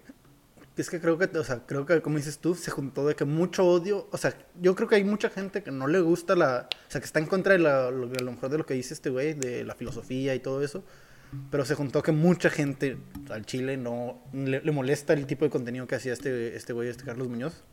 O sea, como que se juntó aparte, o sea, más que un apoyo a este güey, fue un odio hacia Carlos. Sí, pero se convirtió en apoyo. En o sea, pero es que también creo que es como que mucha gente que, o sea, en el momento que tumbas, que, le tumban un ídolo, busca de volada a quién seguir. Y, Oye, ¿y este, esto lo escuchaste y viste en el, en el de Carl- en el de Roberto Martínez? pues, ¿cómo sí? ¿Qué cosa? Esto que estamos hablando, lo del ídolo que estás diciendo. Sí, creo que sí, que lo dijo también. Sí, lo dijeron ellos mismos. Sí, pero bueno, está sea, pues, bien. si no sí. lo han visto, vayan a verlo allá. Ellos lo hablan desde su punto de vista, pero me sorprendió algo, güey. Yo no, mi mente no está tan alejada de la realidad, güey. O sea, no que yo tenga la razón de todas las cosas. Y bueno, tú tendrás tu pensamiento, yo tendré el mío, pero ahora sí que mi pensamiento concordó con el de Roberto Martínez, güey. No, y aparte, Roberto Martínez lo defendió y yo lo defendí. Nada más que él va adelantado, güey. Él sí es actual. Yo, este podcast va a salir en dos meses, güey. Y el vato ya lo habló, pero él tiene la infraestructura y lo que quieras. No me estoy excusando, debería echarle más ganas. Ajá. Pero me dio gusto que él también pensara como yo, güey, de que no soy el único. Porque Beto también me dijo de que nada, no sé, no, no, no me quiso dar la razón. O sea, como que me dijo, te entiendo, pero no, pero no. es que cre- creo que, ¿cómo se llama? Creo que, por ejemplo, cuando, o sea, no, no es, cuando alguien piensa igual que tú, o sea, ok, ya, ya te da un parámetro, pero lo impor- o sea, yo creo que lo importante a la hora que digas que, ah, ese güey pen- pensó igual que yo, es cuando llegan de, cuando llegas a mismas conclusiones de maneras diferentes. Entonces es como que ya te das cuenta como que, oh, está- estás, o sea, ok, estoy pensando, sí estoy pensando. Pero cuando, o sea, la gente que piensa, que, ¿cómo se llama? Cuando, o sea, cada quien tiene derecho a pensar como quiera, pero lo importante es que pienses, pues. O sea, Y, güey, y es que también, cabrón, hay muchos consejos que me han ayudado de Carlos, güey. La cosa es no idolatrarlo y no tomar No, todo no- literalmente lo que dice, güey. Yo creo que es el problema de la gente que le cae mal, como que literalmente quiere tomar todo lo que dice y como, o, ¿sabes? Como por verdad absoluta y de que, pues no, güey, toma lo que te gusta. Es algo que yo aprendí de la gente de internet, güey. Pueden decirte, pueden decir, pueden querer tener la razón. Yo sí creo que no hay que darles ni un centavo de tu dinero, güey. la neta. Pero escuchar sus, sus- su mente, entender su ser, güey, puede ayudar a entenderte y entender, o sea, ver de, de otro, de diferente manera la perspe- su pers- ver su perspectiva de las cosas, güey. Ver la perspectiva del mundo de, un diferente ángulo. Y son cuestionables. O sea, no es como que, ah, ya lo dijo Carlos, está bien. No, cuestiónatelo, güey. Hay muchas cosas. Cuando me caía mal Carlos, porque me caía mal, era cuando, como que, ay, chavato, cree que tienes la razón. Ay, ahorita, güey, es de que, ay, se la mamó en esto, pero esto me gustó. Y esto lo voy a agarrar, y esto lo voy a tomar, y esto lo voy a aplicar. Y creo que eso es lo que deben de ser las redes sociales, güey. O sea, no cagarte con la persona que está hablando, te está dando un consejo, güey. Tomar lo que crees que te necesita y rechazar lo que no, güey. ujú. Y aquí a lo mejor el problema está en que hay mucha gente ignorante que no va a ver de esta manera y va a creer y idolatrar todo. Sí. Es que creo que es- eso tiene, o sea, tienes muy buen punto en eso, de que, o sea, que así se debe tomar y creo que estoy de acuerdo contigo. O sea, por ejemplo, yo, o sea, nun- siempre me han- nunca me ha gustado el contenido de este güey, de que se me hace muy, ay, la mentalidad de tiburón eh, y como todo ese tipo de cosas. No nomás, o sea, todo ese tipo de contenido, no nomás el de Carlos Muñoz, no me agrada. De todos los coaches, todo eso, se me hace, sí, o sea, no, no, no, no es de mi agrado, no es el tipo de contenido que me gusta consumir a mí. Y sí, pero por ejemplo, yo sí creo que, como dices tú, que a lo mejor ese güey va a tener, va a hablar de temas que a lo mejor me, me ayudarían a mí. De que, por ejemplo, pero creo que como dices tú, que no hay, que no, creo que ese es un tema muy importante y creo, y hasta, y hasta el mismo Diego lo ha dicho, lo, creo que lo dijo en la entrevista de Roberto Martínez, que no debes de, ten- no debes de tener ídolos, sino que tienes que, ok, tú piensas igual que yo, pero déjame buscar en qué no, en qué no, o sea, en qué no. Y hay que discutir las ideas. O sea, yo sí creo eso mucho, que todo lo que piensas y todo lo que consumes, te debe, debe siempre haber una discusión interna, pues. Siempre tienes que... Y, no, y una discusión Sí, güey, interna ¿qué me verdadera. creo y qué no me creo? Y, y qué me puede servir y qué no me puede servir. O sea, y, y, por ejemplo, yo sí creo que, o sea, por ejemplo, que a los, o sea, cuando alguien dice algo verdaderamente que es desinformación, que, o que, o sea, por ejemplo, con este güey mi problema es que da, o sea, que, o sea, como dices, que, sí- que sí es un populista, que hace creer a la, que a veces hace cre- que vende ideas que simplemente no son realistas. Y, no, y lo hace nomás para sacarle provecho y sacarle dinero a gente que, que, que, que, que ignora, ese, que ignora eso, que ignora que, que aunque pague el pinche curso de este güey, probablemente no va a poder, ¿cómo se llama? Que no le, o sea, que es gente que le cuesta darle ese dinero, que le cuesta juntarlo y que este güey todavía se aprovecha y que, y que el conocimiento que, le, que el conocimiento entre comillas que les está dando no les va a servir. Entonces, por, por eso ese, ese, es mi problema a veces, que se está aprovechando de un sector de, de un sector de gente que, que, ignora que ignora que ignora que no que esa que, es, que lo que él le está diciendo, que lo que él les está vendiendo no les va a ayudar. Ese es mi problema. Y por ejemplo, y eso es algo que se que yo creo que se puede criticar y se tiene que decir. Pero como dices tú, también, o sea, porque eso ya es algo que en mi opinión es algo que está mal, que es inmoral y que es algo que que no, que no debería de ser. Pero creo que en general con la gente de internet y así, es algo que, que, que también tiene mucha razón. O sea, por ejemplo, con comediantes, con, con youtubers o así, que a veces hacen con, con, contenido de risa. Es como que, güey, a ti no te da risa y le vas y le comentas, ah, es un pendejo que no da risa y así. Güey, pues si no te da risa a ti, a lo mejor a los, a los vatos que, que lo siguen si les da risa, ya déjalo también. Uh -huh. O sea, como que no todo, no todo es criticable, no todo o bueno, sí, todo, todo es criticable, pero de cierta manera. No todo es ir a decir. Ofendible o ofendible, atacable. atacable, sí. O sea, como que no todo es ir a decir de que, ah, ese güey es un. O sea, no porque digas una cosa que está mal, ya. O, o, ¿Cómo se llama? Ya estás de que cancelado, ya estás. Ya automáticamente todo tu contenido es basura. No, o sea, todo tiene. O sea, todo tiene matices, no, no todo es blanco y negro. O sea, no es como que o eres un eh, creador de contenido que puras cosas buenas o eres un creador de contenido que crea puro contenido basura. No, o sea, creo que hay una escala, o sea, en, en, todos en todo, hay una escala blancos, negros y grises y pues que el chiste es encontrarlos y criticarlos de la manera adecuada. O sea, tampoco dejarse polarizar y, por ejemplo, no decir de que automáticamente, ah, ese güey es un pendejo y ese güey es un güey que todo lo sabe y lo tengo que seguir. Y aplica con Carlos Muñoz, aplica con Diego Rosarín, aplica con, con todos los güeyes, aplica con todos los güeyes en internet y aplica con todos los, con todas las personas de que en la vida diaria. A mí lo que sí me causa conflicto son los speech, los que dan speeches motivacionales ah, y así sí. los de que Rorro Chávez y ¿cómo se llama el otro? El Dreyfus o los El Diego Dreyfus. El Diego Dreyfus. O sea, la neta está padre su contenido, qué bueno que a alguien le sirva, pero digo, no, o sea, la neta no los quiero no los quiero criticar porque a lo mejor en algún futuro vamos a colaborar, estoy seguro que sí, y si los estoy criticando desde ahorita, pero sí se me hace como que, güey, que han vivido, ¿por qué tú vas a dar consejos de la vida a gente, güey? Sí. A lo mejor de negocios te lo entiendo porque tienes una empresa, porque, uh, no sé, has estudiado de negocios, o has hecho esto, o has hecho el otro, o el, este, este Diego Rusarín que sabe de filosofía y estudia filosofía y la entiende. Pero, o sea, ¿quién te dio a ti la autoridad para decirle a alguien cómo vivir o para aconsejar a alguien de cómo vivir? Creo que un... Yo he dado consejos de vida, pero no me dedico a eso. Ándale. Es que creo que lo, lo que pasa ahí es que, o sea, por ejemplo, a la hora de transmitir una idea, de tratar de educar o dar conocimiento, eso, o sea, si tú sabes del tema, lo, en el momento en que tú sabes de algo, en teoría lo puedes ense medio enseñar. O sea, si tú sabes, así seas, sepas hacer café, puedes enseñarle a alguien a hacer café. Aunque tú sepas de que lo más básico de que, es, o sea, que aunque nomás tú, tú nomás sepas poner la cafetera, le puedes enseñar a alguien que no sabe poner la cafetera, le puedes enseñar a poner la cafetera. Pero, ¿cómo se llama? Eh, y eso no, no hay ningún problema. Pero, por ejemplo, ya los consejos, de que el, el el decirle a alguien, no, güey, que tú puedes, de que nomás puedes consumir este café o así, pues bueno, ya eso es un consejo y para eso tienes que saber más. Y, yo creo que tiene que seguir siendo algo personal.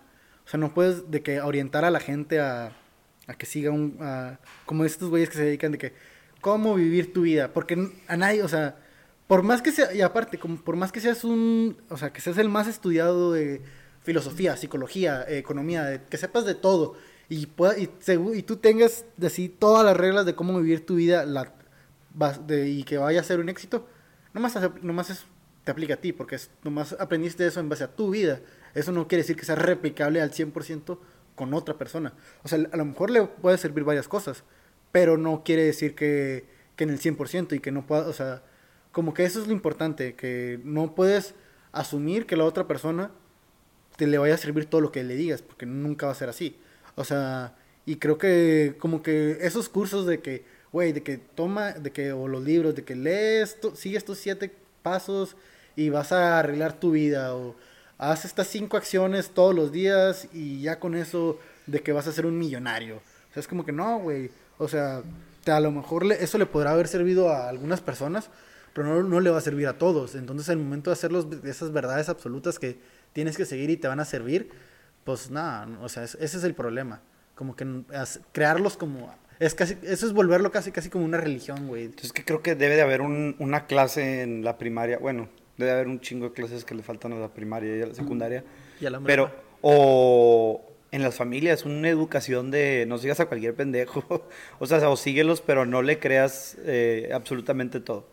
bueno, si estamos de acuerdo, es si podemos estar de acuerdo en algo, es que, güey, es que esta es la primera, o sea, las, las generaciones de ahorita son las primeras generaciones que están naciendo y que pueden, y que tienen la posibilidad de, de eso, güey, de que, ¿cómo se llama? Sí, no, no, no digo que esté mal que antes no se haya hecho. Ahora, bueno, ya existe el problema o ya existe la realidad, ahora hay que educarla. Ándale, o sea, es que por ejemplo, o sea, por ejemplo, una... Como hay educación de que, como nos daban ahí de P social, que era de, de educación para el amor, o sea, debe haber como educación para las redes sociales, de que no mandes nudes, y si las mandas, te, o sea, hay una, hay, una, hay una ley que protege a las personas de que sus nudes no sean divulgadas, pero preferiblemente no las mandes, güey. ¿Para qué? Este, de no, ten cuidado con la gente que aceptas porque pueden ser personas de mentiras, ten cuidado con quién sigues y no creas ciegamente en lo que dicen.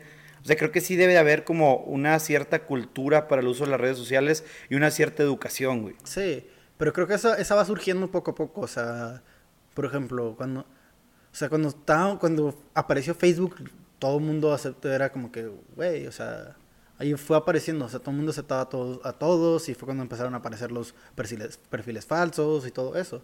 Y es algo que también ya había pasado, por ejemplo, en MySpace, que ya había pasado en Metroflog y así, el Catfish y todas esas madres.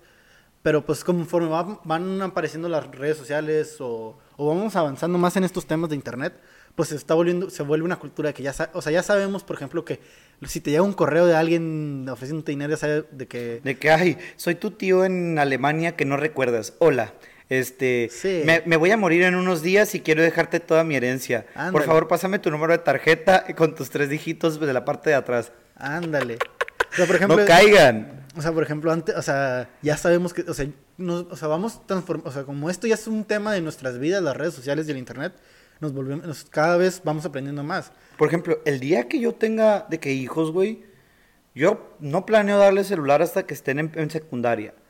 Y a lo mejor es muy tarde, pero yo no les voy a dar celular hasta que estén en secundaria. Y va a ser una clase de que, a ver, todas estas estafas pueden pasar, todas estas cosas pueden pasar, ten cuidado. O sea, estás teniendo una responsabilidad en tu mano, no la riegues. Se me hace, o sea, eso se me hace como muy responsable y, pero creo que también tienes que tomar en cuenta que, güey, ponte a pensar en cómo va a ser el Internet. O sea, ponte a pensar cuánto cambió Facebook y Twitter de que en 5 o 6 años. No, güey, pero obviamente, o sea, les voy a dar lo reciente, ¿verdad? o sea, en 5 o 6 años, imagínate cómo va a cambiar el Internet para cuando tengamos hijos. Sí, no, va a ser un desmadre. Va a ser un o sea, va a ser un desmadre o, o, a lo mejor cambia para bien. Esperemos que mejore en muchos aspectos. Entonces es algo que, que tenemos que también adaptarnos para no ser, ¿cómo se llama? Hay que adaptarnos a, a esas ideas porque son ideas que están cambiando siempre. Entonces no puedes tratar de educar sobre un tema que está cambiando con visiones de que de hace 5, 10 años. Con ideas de los 2020. Ándale. Ah, imagínate, cabrón. O sea, imagina, imagínate cuando tengamos hijos, eh, yo espero en unos 10 años eh, más, quién sabe este, ¿cómo se llama? Pues ya van a ser, ¿qué? 2000, ya va a ser en la década de los 2030. Eh, cuando estén en la adolescencia van a ser en el 2040, más o menos. no sé, güey, pero ya vamos a estar ruquillos. Sí, ya, vamos a estar rucos, güey. Ya, nuestras ideas van a ser de antes, ya vamos a estar desactualizados. Así, entonces es como que, güey, O sea, tienes que... Imagínate cuando, cuando lleguen correos de que soy tu tío en Francia y que sí te regalen el dinero y tú como papá de que no, esas son pendejadas y tus hijos digan, ay, es que tiene mentalidad de los 2000. Ay. Pero no, no creo que vaya a pasar. eh, No, No creo- creo, ¿verdad? no creo que, vayan- que, que- que mis sobrinos, digo, que mis hijos van a tener un tío lejano que les vaya a dar dinero que nadie conoce. Pero, por ejemplo, en temas sobre cómo manejarte con las redes sociales, de que conocer extraños, porque, o sea, la neta, ahorita ya conocemos gente extraña en internet y, eh, o sea, y se hacen amigos y no terminan en estafas. Eso pasa también. Sí, se Este, está volviendo más real. Más real, o sea, ya- No es malo, pero no sé si sea bueno. O sea, pues creo que es, muestra cómo es el mundo ahora. Que ahora ya el mundo digital se, ya se mezcló con el mundo real. Y ya el hecho de conocer a alguien por redes sociales, por internet, o sea, por, O por clases, güey. o, porque, o sea, por ejemplo, o sea, co- ahora que estamos en clases por Zoom, ya cono- ahí yo, eh, yo ya hay maestros a los que me dieron clases y a los que admiro y con los que les he mandado mensajes que no conocía en vida en, en persona. Pero los conocí y, güey, dije, güey, no mames, o sea, se me hace Y eso me preocupa porque sientes tú que realmente conoces a la persona cuando realmente ni, ni en físicamente la has conocido. Y me preocupa, me da miedo, güey. Yo no quiero eso en mi vida, güey. O sea, bueno, ahorita actualmente está pasando, pero no me gusta la real- o sea, no me gusta la virtualidad, ¿sabes? Sí, te Yo estoy- prefiero la realidad. Es que yo estoy de acuerdo. Aunque bueno, la realidad ahora es virtualidad. Sí. Y es una paradoja. Sí, pero por ejemplo, lo que yo creo es de que, o sea, estoy de acuerdo contigo, a mí me gusta más, obviamente, yo soy más de, yo prefiero 10 mil veces más las clases eh, presenciales, de ir a clases, sentarme, escuchar al profe, de que platicar un poco con el vato de al lado. O sea, sí lo, lo extraño demasiado y se me hace muchísimo mejor. Pero creo que también tiene como que, o sea, no, no, no veo, o sea, no, no creo que tengamos que perder la presencialidad para sacarle provecho a la virtualidad. O sea, por ejemplo, hay, o sea, no, no estoy en contra y no, No. o sea, no quiero decir como que, ah, es mala, pero no me gusta, no la quiero en mi vida, güey. No quiero que eso se vuelva la norma. obligatorio. Sí. Exacto, no quiero que se vuelva la norma. Ah, no, güey. yo estoy de acuerdo contigo, yo tampoco quiero eso, pero creo que, que, sea una opción y la podemos utilizar a nuestro favor, excelente, güey. Sí. Pero que sea la norma, No, güey. O sea, por ejemplo, eso a mí, o sea, a mí me- Por ejemplo, las oficinas, antes de que continúes de volada, así un comentario. Perdón, es que tengo alergias.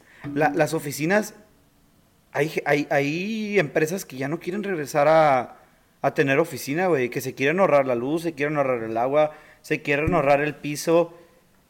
Y bueno, como empresa está bien, güey, qué chingón. Pero también que le das a a tus empleados de que el trabajar en una empresa también es que tus empleados están recibiendo algo a cambio, un espacio laboral donde pueden desenvolverse de una manera segura y sin estrés, porque hacer todo en tu casa es estresante, güey.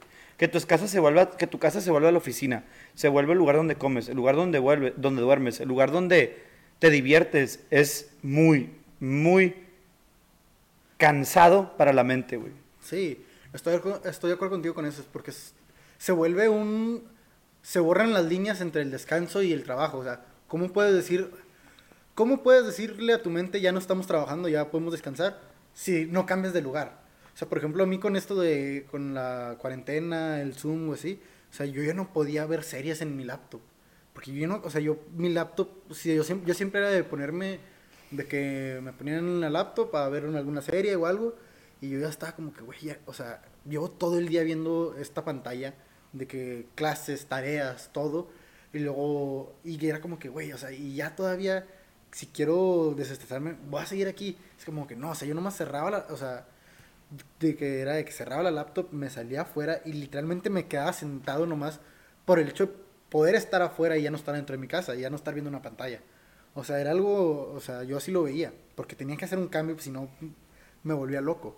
Este, creo que así estoy contigo con eso, o sea, que, que, el- se, que se acabe la presencialidad en ese aspecto, sí es algo que se tiene que tener cuidado porque sí causa problemas. O sea, sí es algo muy problemático que, que de repente tu casa sea tu oficina, tu lugar de descanso, tu lugar donde comes, tu lugar donde recreas. O sea, no, no se puede. O sea, no, o sea, a lo mejor se puede para ciertas personas, pero no, es lo- no creo que sea lo ideal. Para nada es lo ideal. Güey, un tema que quiero hablar, a lo mejor esto puede ser un poco controversial y dañar a personas, Ajá. pero no creo, güey, solamente lo digo por, pues como sobreaviso no hay engaño. Pero por ejemplo, yo estoy en contra de normalizar la gordura, ¿no? A lo mejor no quiero meter, no, me quiero meter tanto de lleno en ese tema, Pero no sé si va relacionado y a lo mejor lo que acabo de decir no tiene nada que ver. Pero por ejemplo, no sé si viste que una Kardashian, no sé si Chloe o Kim o cuál de todas, que de que le empezaron a decir que había una foto suya que estaba photoshopeada, que se había adelgazado y que se había aumentado el glúteo, se veía photoshopeado las nalgas. Entonces, la gente le empezó a decir de que, ay, que tu foto está photoshopeada y no sé qué pedo y no sé qué rollo, ¿no? Entonces, la morra subió una foto en bikini, enseñando como de perfil para que vieran que tenía el abdomen plano y enseñando las nalgas y como que y puso de que todo esto es natural y me preocupa que las redes sociales y la gente me funen y me digan cosas por mi aspecto físico y no sé qué, güey. Y al principio dije, no, hombre, pobrecita y la madre, lo que quieras, ¿no? Y después, ayer, vi un comentario en Facebook o algo así de que, güey, te quejas de que te están poniendo cosas cuando tú y tus, tus hermanas y tu familia se han dedicado a mostrarnos un cuerpo irreal de la mujer a base de operaciones y de esto y el otro y demostrarnos que esto es la realidad y meternos en una depresión y hacernos sentir mal porque nuestro cuerpo no es como el suyo y te estás quejando porque la gente está comentando cosas, güey.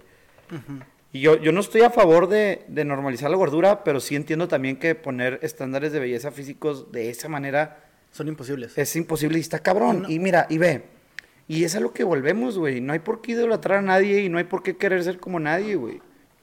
Pero tú qué opinas? ¿Tú está, tienen que aguantar vara la morra? Porque decía, güey, y aparte de esto, te has ganado billones de dólares de que haciéndolo. O sea, no te quejes, güey.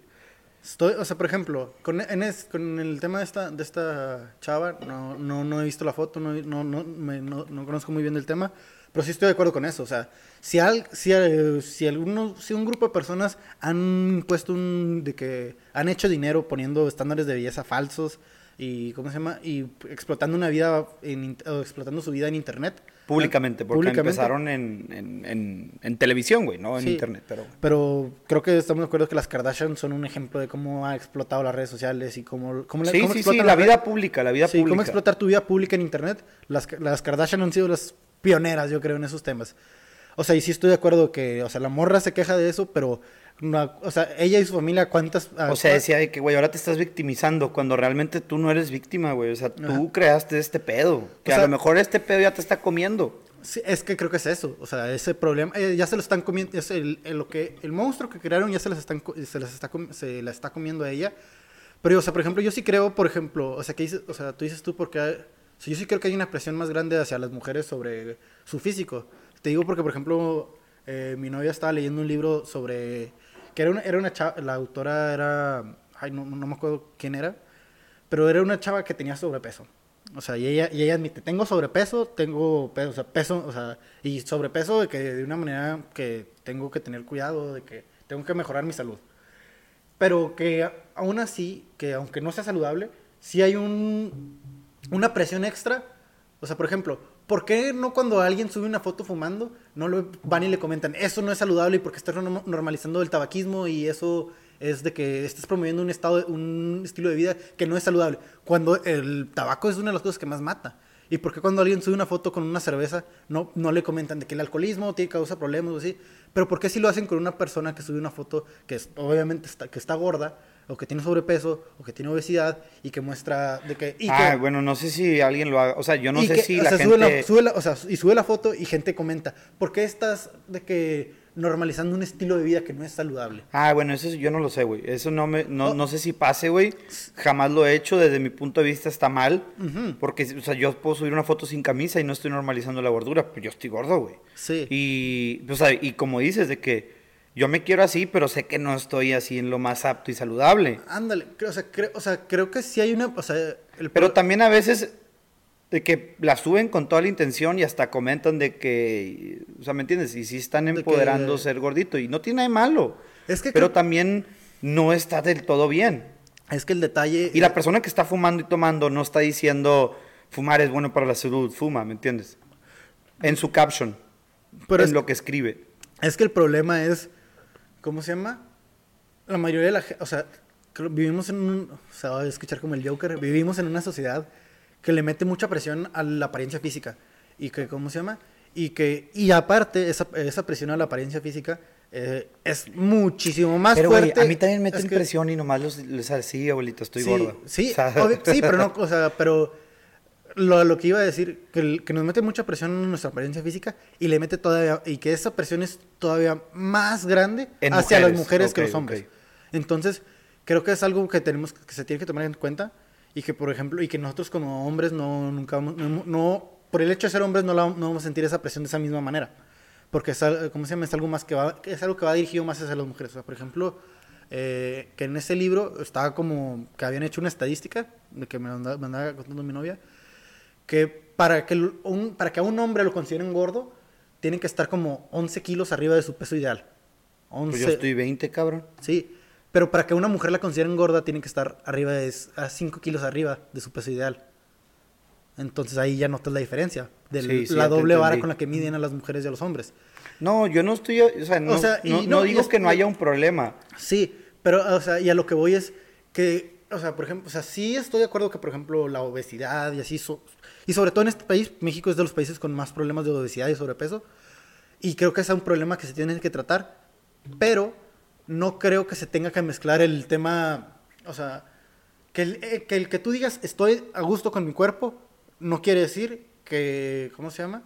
Y que, y, o sea, que tú no, o sea, nunca, no sé si alguna vez te mencionaron de que el hecho de que no, de que te han dicho que por educación no debes de señalarle a alguien algo de su apariencia si no lo puede cambiar en los próximos cinco minutos. No sé. O sea, por ejemplo, si tú tienes una mancha en el diente, una verdura en el diente, yo te digo, yo te- o sea, sí, o sea, yo te voy a decir, oye, güey, tienes algo en el diente, para que te lo quites de volada. O estás mal peinado. Ándale, por ejemplo, es algo que puedes cambiar También es rápido. regla de que no photoshopees algo que no puedes quitar, de que... Por ejemplo, las espinillas sí, sí, son, sí son bien photoshopearlas, porque es algo temporal, güey. Pero de que photoshopear un lunar está, o una cicatriz está completamente mal, güey, porque eso forma parte de ti, güey. Ándale, o sea, por ejemplo, Como eh, fotógrafo, es una regla que tienen ciertos fotógrafos con ética, si lo quieres ver de esta manera. ándale, pero, o sea, por ejemplo, eso. Pero ¿por qué vas y le dices a alguien, por qué ves, ves llegar a alguien y le dices, oye, güey, estás más gordo?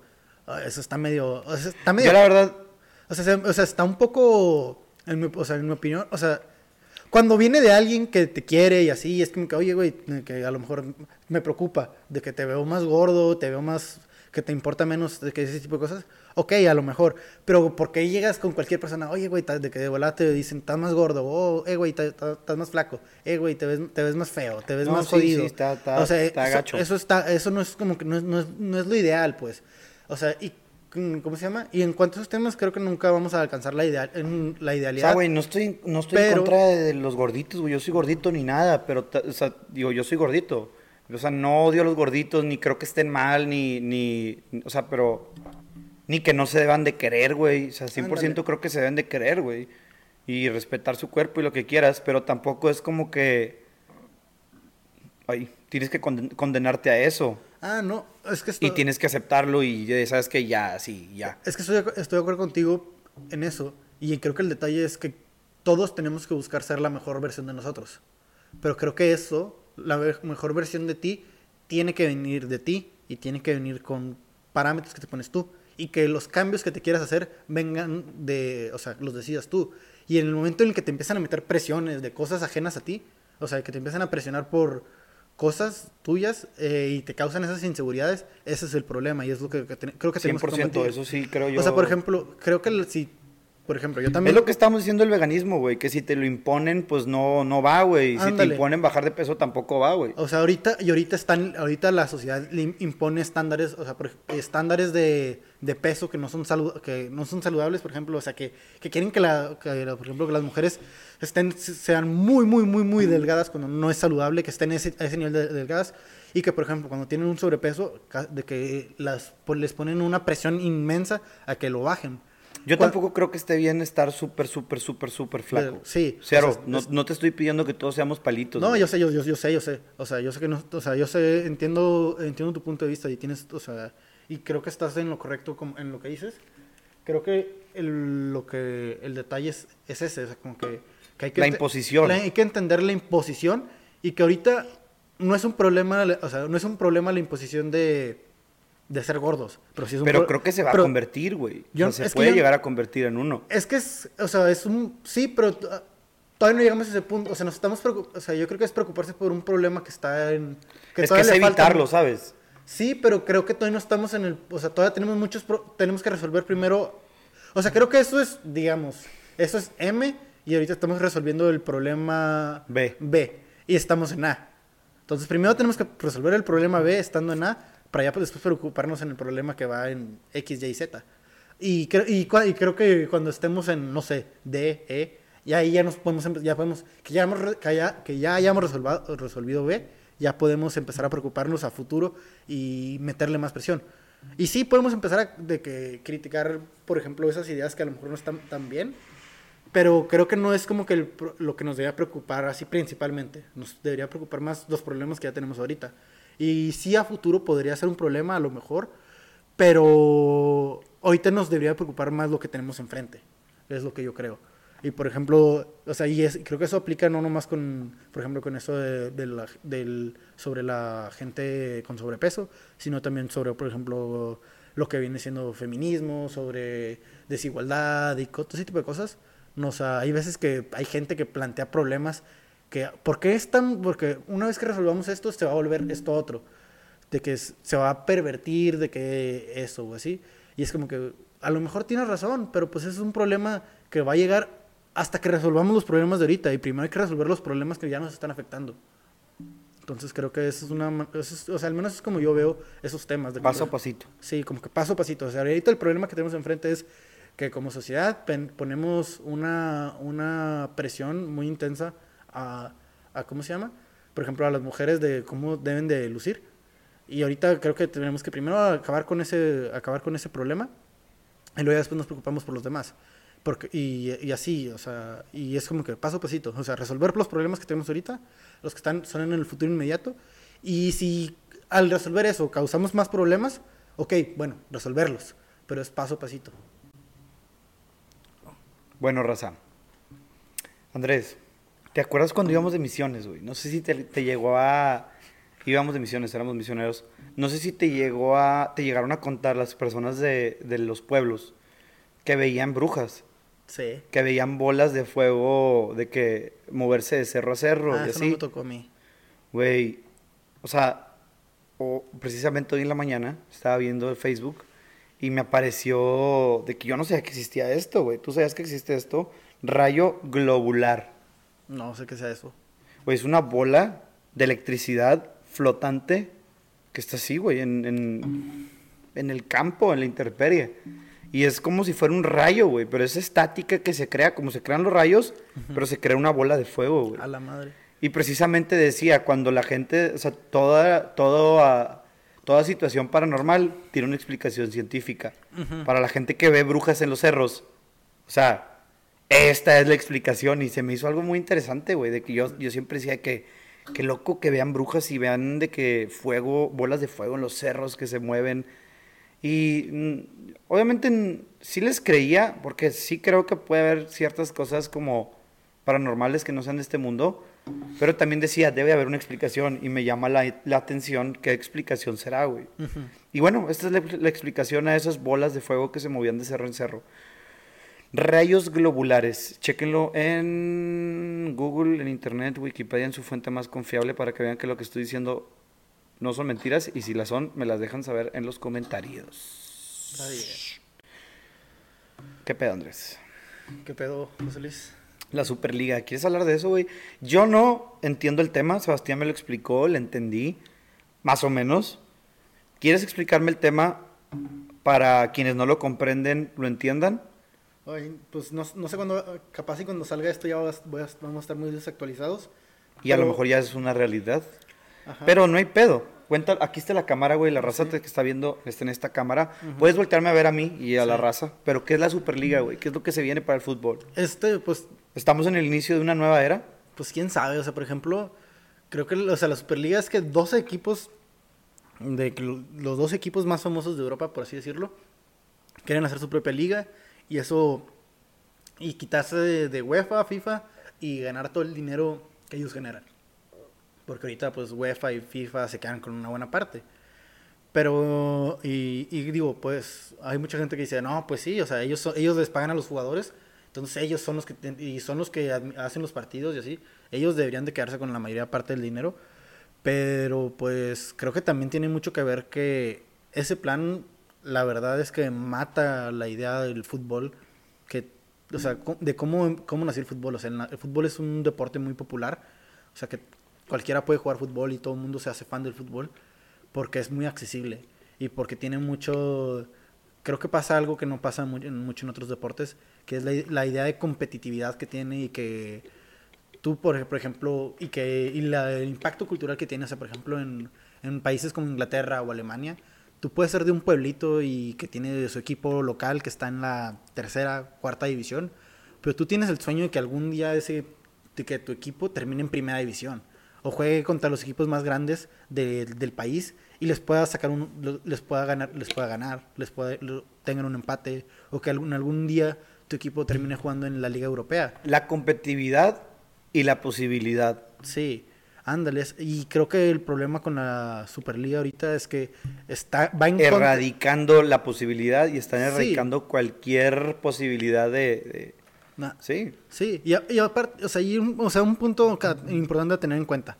La UEFA y FIFA son corruptos a más no poder. Y que y el fútbol actual necesita una reformarse, necesita cambiar en muchos aspectos también, pero no creo que lo que están haciendo estos equipos sea lo correcto y que sea la forma, porque sí está acabando con la posibilidad de muchas buenas, o sea, de muchas Güey, también los equipos se quejan de que no ganan tanto por de que como que porque no es negocio. Creo que también es su propia culpa y su pedo, güey. Cuando le, cuando le das poder a un jugador de que, de que comprarlo cueste 80 millones de euros, güey, y que tenga un sueldo anual de 20 millones de euros, o sea, tú solito te estás haciendo a la, a la bancarrota, güey. ¿Por qué tiras el dinero de esa manera? Si no estás ganando y no te está quedando, pues bájale el sueldo a tus jugadores, güey. Y bueno, ok, que a lo mejor alguien más sí lo va a hacer, pues bueno, será pedo de alguien más y caerá en la bancarrota a otro equipo, güey, no tú. Es que, por ejemplo, creo, o sea, por ejemplo, el Barcelona ahorita está en problemas económicos muy intensos y uno de los problemas, que una de las razones de eso es el sueldo de Messi, por ejemplo. Y, y, para mí Messi está en el top 3 mejores jugadores de la historia y es, en mi opinión, creo que es del mejor jugador actualmente junto con Cristiano Ronaldo. Creo que ellos dos están de que ellos dos y los demás.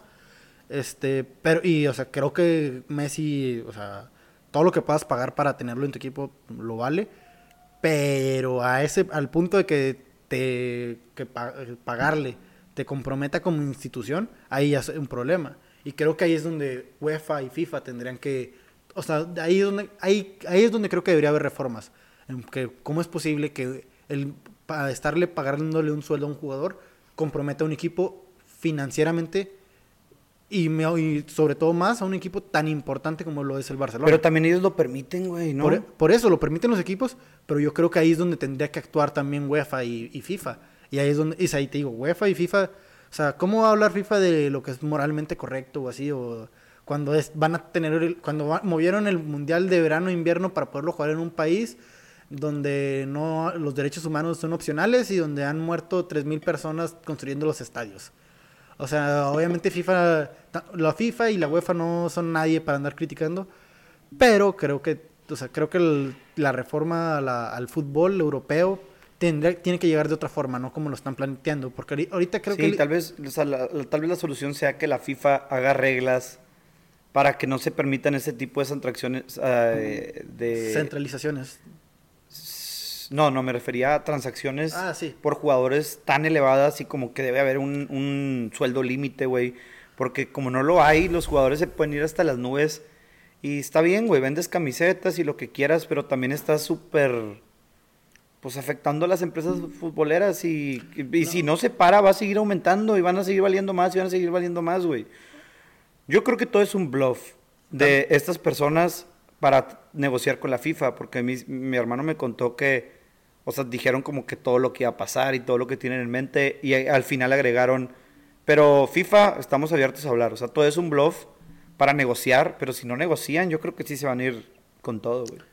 Es que sí, son, creo que refleja muy bien uno de los problemas que tenemos ahorita que, o sea, esta liga va a ser a los, a los super equipos más ricos y más poderosos y va a hacer a los equipos más humildes, más, o sea, los equipos pobres los va a hacer más pobres.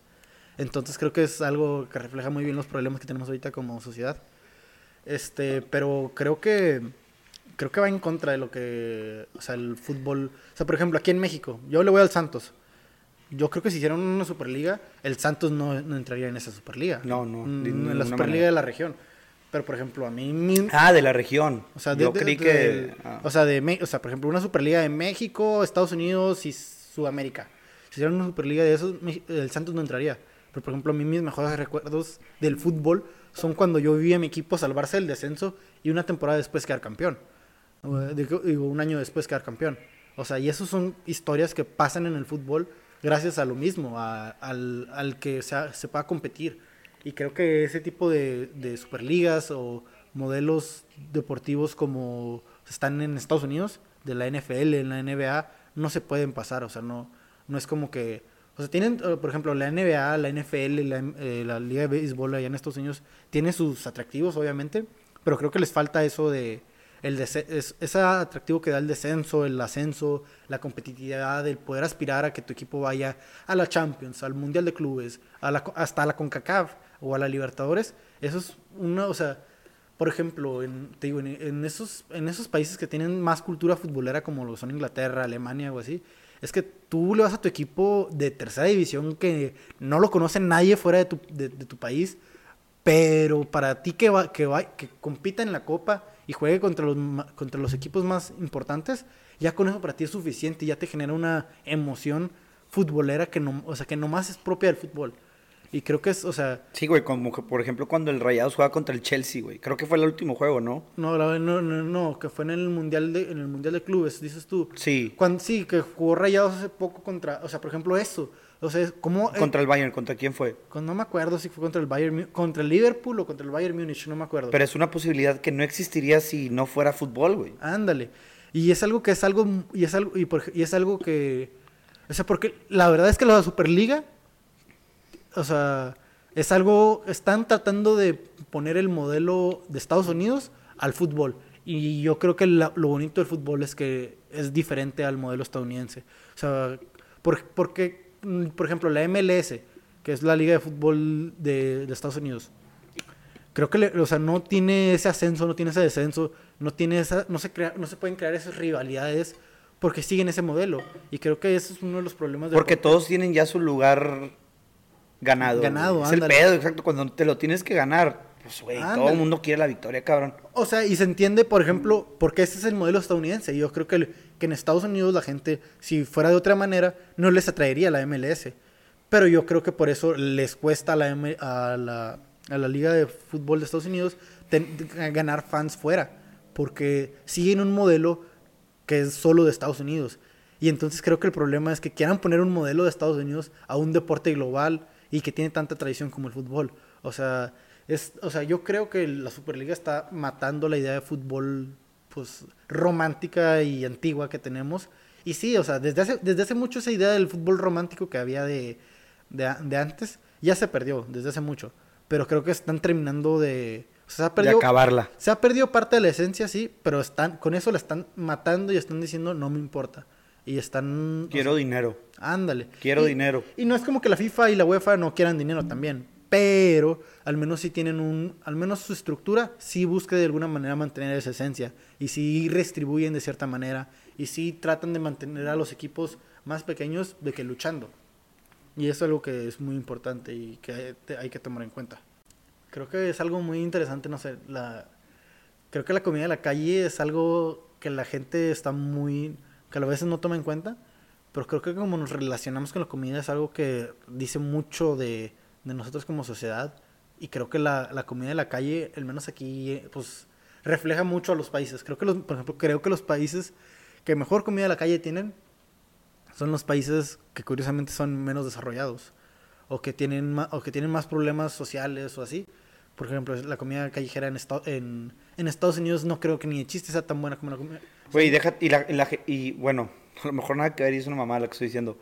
Pero la gente que maneja los puestos de la calle en Estados Unidos es la gente de que con problemas sociales. Ándale. De que los, en Nueva York los hindús, los árabes que están de inmigrantes son los que tienen puestos de la calle allá, güey. De que venden el kebab ahí en un, en un carrito y te venden el arroz con cordero. Ándale. O sea, por ejemplo, eso es algo que se me hace muy interesante, cómo la gente busca prosperar de alguna manera. Y salen cosas, por ejemplo, o sea, creo que la cultura mexicana no sería la misma sin la comida callejera que hay aquí. O sea, por ejemplo, cómo, o sea, por ejemplo, a mí me gusta mucho la Ciudad de México la cantidad de comida callejera que tiene. O sea, que puedes ir y comes tacos al pastor, comes tacos de canasta, comes quesadillas, comes, comes de todo, comes, de- comes delicioso y, y muy variado, y, y- pero siempre es algo diferente y es como que muy versátil y que es algo que creo que muchas veces no, no nos damos cuenta el, de qué tan variado es la comida de mexicana, qué tan variada es la comida callejera y cómo, y cómo es de importante en, en nuestra soci- sociedad. Hay gente que a veces le empieza a, ten- le empieza a dar un poco de miedo la comida callejera, güey. Sí, Por, no sé, problemas estomacales, malas experiencias. malas experiencias que sí tienen sus riesgos, güey. La verdad, hay veces que son un poco antihigiénicos la, o poco higiénicos la- los puestos de la calle, pero sigue siendo de que comida riquísima, güey. Algo que, que, ahorita estamos en San Pedro, algo que no me gusta de San Pedro es que no hay comida en la calle, güey. O sea, tú te vas a Zonatec, hay unos hot dogs, ¿te acuerdas de aquella vez cuando yo estaba apoyando el socialismo y me cayó la boca un venezolano? Pero bueno, ahí puestos, hasta en el Tec sí hay muchos hot dogs de la calle, güey. Qué, loco que haya chingos de hot dogs de la calle. Porque tacos de la calle nomás en la mañana, güey. Sí. Tacos en la noche son puros puestos, que no son así puestos súper establecidos, pero no son de la calle. Ándale. Es un, es un contraste de que noche hot dogs y mañana de tacos, güey. O sea, o, por ejemplo en el centro de Monterrey, aquí en, Barrio Antiguo, o sea, tú vas, siempre hay puestos de hot dogs, de tacos, de lo que sea. Y eso está muy, muy chido. O sea, por ejemplo, a mí me gusta mucho eso. O sea, los pinches, los hot dogs de, de Barrio Antiguo en la noche, Dios mío, qué, qué ricos son. Y, por ejemplo, lo- y, y todo eso. O sea, se me hace muy interesante de que como la gastronomía así, callejera, es... o sea, ah, se, vuelve, se vuelve hasta un mito y se vuelve famosa y agarra su propio espíritu, creo, sobre, sobre otras cosas. O sea, por ejemplo, hay países de que, de que, por ejemplo, en Asia o así, de que su comida callejera también es famosa y es de que, o sea, creo que es, por ejemplo, creo que en, ay, creo que es en Tailandia, hay una cocinera que tiene un puesto de, de comida callejera que la grabaron en Netflix y ahorita, y, o sea, y sigue teniendo su puesto en la calle, pero ahora tiene filas de una hora para comer ahí, porque se hizo de que famoso mundialmente. O sea, y creo que es algo de, que, es algo muy interesante y que a veces no nos damos cuenta.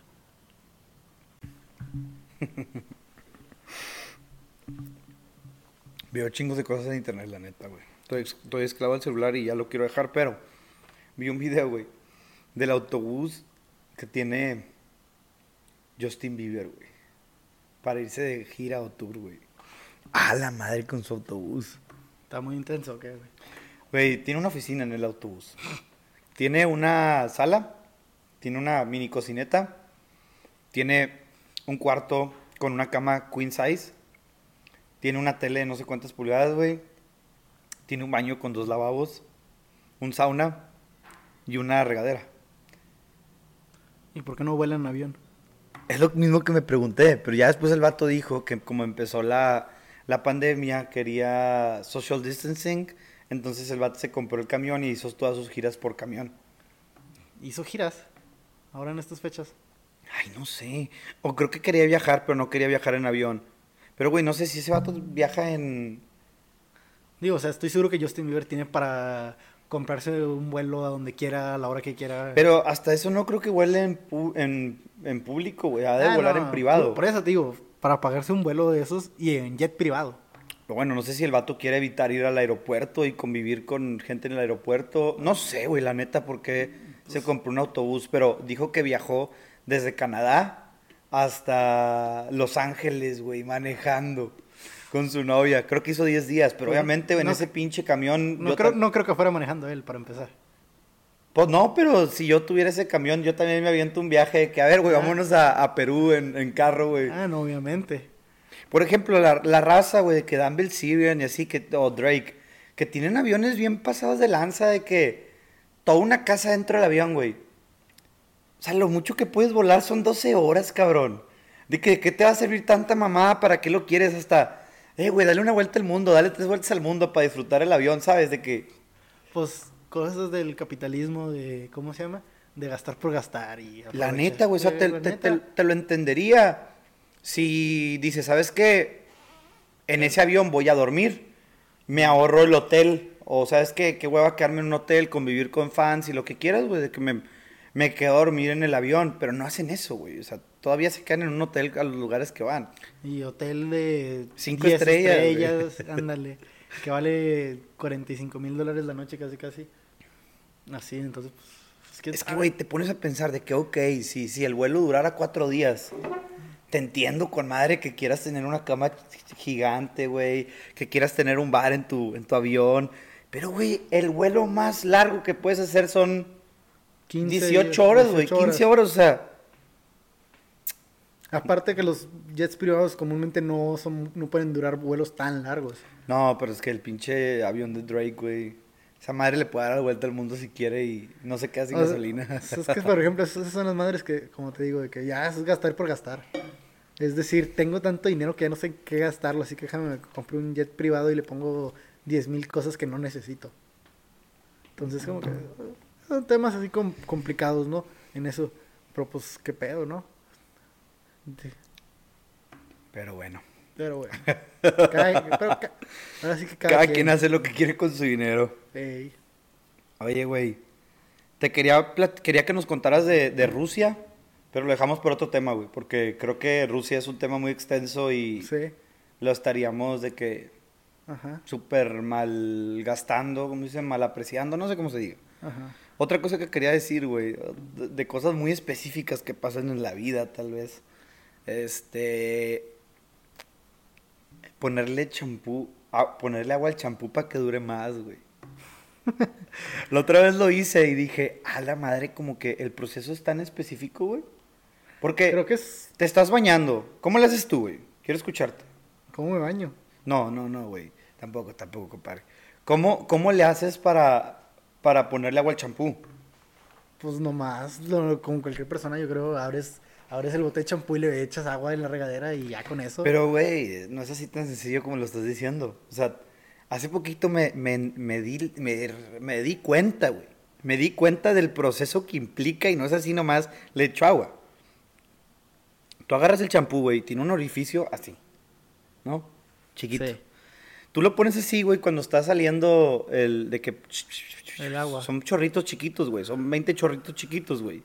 Y no entra, güey.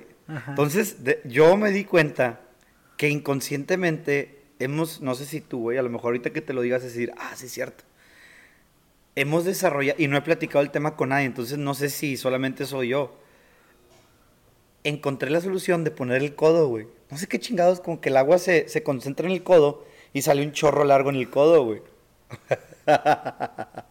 y ahora sí, güey, está, está corriendo el agua por el codo y está cayendo donde tiene que caer. No, creo que nomás tú, la neta. Eh, raza, si ustedes también lo hacen, comenten abajo, güey. Porque, porque no, no puedo creer que sea el único. O sea, si no, ¿cómo chingados le hacen? Están 40 minutos ahí esperando que se llene. No, güey, no, no, no lo tienes que llenar, nomás le quitas la tapa y ya con eso unos 5, 10 segundos ya es suficiente para bañarte. Bueno, Pues sí, coméntenme ahí qué opinan acerca del tema. Pero pues sí. ¿Algo más que quieras platicar, Andrés? Tenemos cuatro minutos más. No, creo que ya pum, abarcamos todo lo que teníamos que abarcar hoy. Fue... Entonces, raza, acérquense del material, aléjense del material radioactivo. Tengan cuidado con el material radioactivo. Este podcast se está grabando el 20 de abril. Yo creo que todo lo de la FIFA y la Superliga es un bluff para negociar. Entonces, probablemente para cuando salga esto ya esté el tema resuelto. O más para allá que para acá. Vamos a ver si latinamos. Eh, es como una, una especie de cápsula Sí. del tiempo. A ver qué pasa. ¿Tú qué opinas, Andrés? ¿Qué, qué crees que pase? Pues quién sabe, creo que sí está viendo mucho mucha gente en contra, se le está poniendo muchos aficionados en contra de estos equipos, así que a ver qué pasa. Yo también creo que yo, yo creo que van a negociar también, no creo, mm, o sea, el negocio del fútbol es tan grande que es suficiente para los equipos y para FIFA y UEFA y la CONCACAF y todos ellos. Pero sí creo que va a tener que haber cambios muy importantes porque que les hayan hecho ya esta movida ya implica como que, que ya, ya urge unos cambios. Bueno, espero hayan disfrutado este cotorreo. Andrés Pardo, con ustedes, para todos Muchas ustedes. Gracias. Eh, Muchas gracias, Hugo, por invitarme otra vez. Y, pues ahora sí, a seguir con nuestro día, Andrés. Sí. Gracias por tu tiempo. Dale. At Parker, our purpose is simple. We want to make the world a better place by working more efficiently, by using more sustainable practices, by developing better technologies. We keep moving forward. With each new idea, innovation, and partnership, we're one step closer to fulfilling our purpose every single day.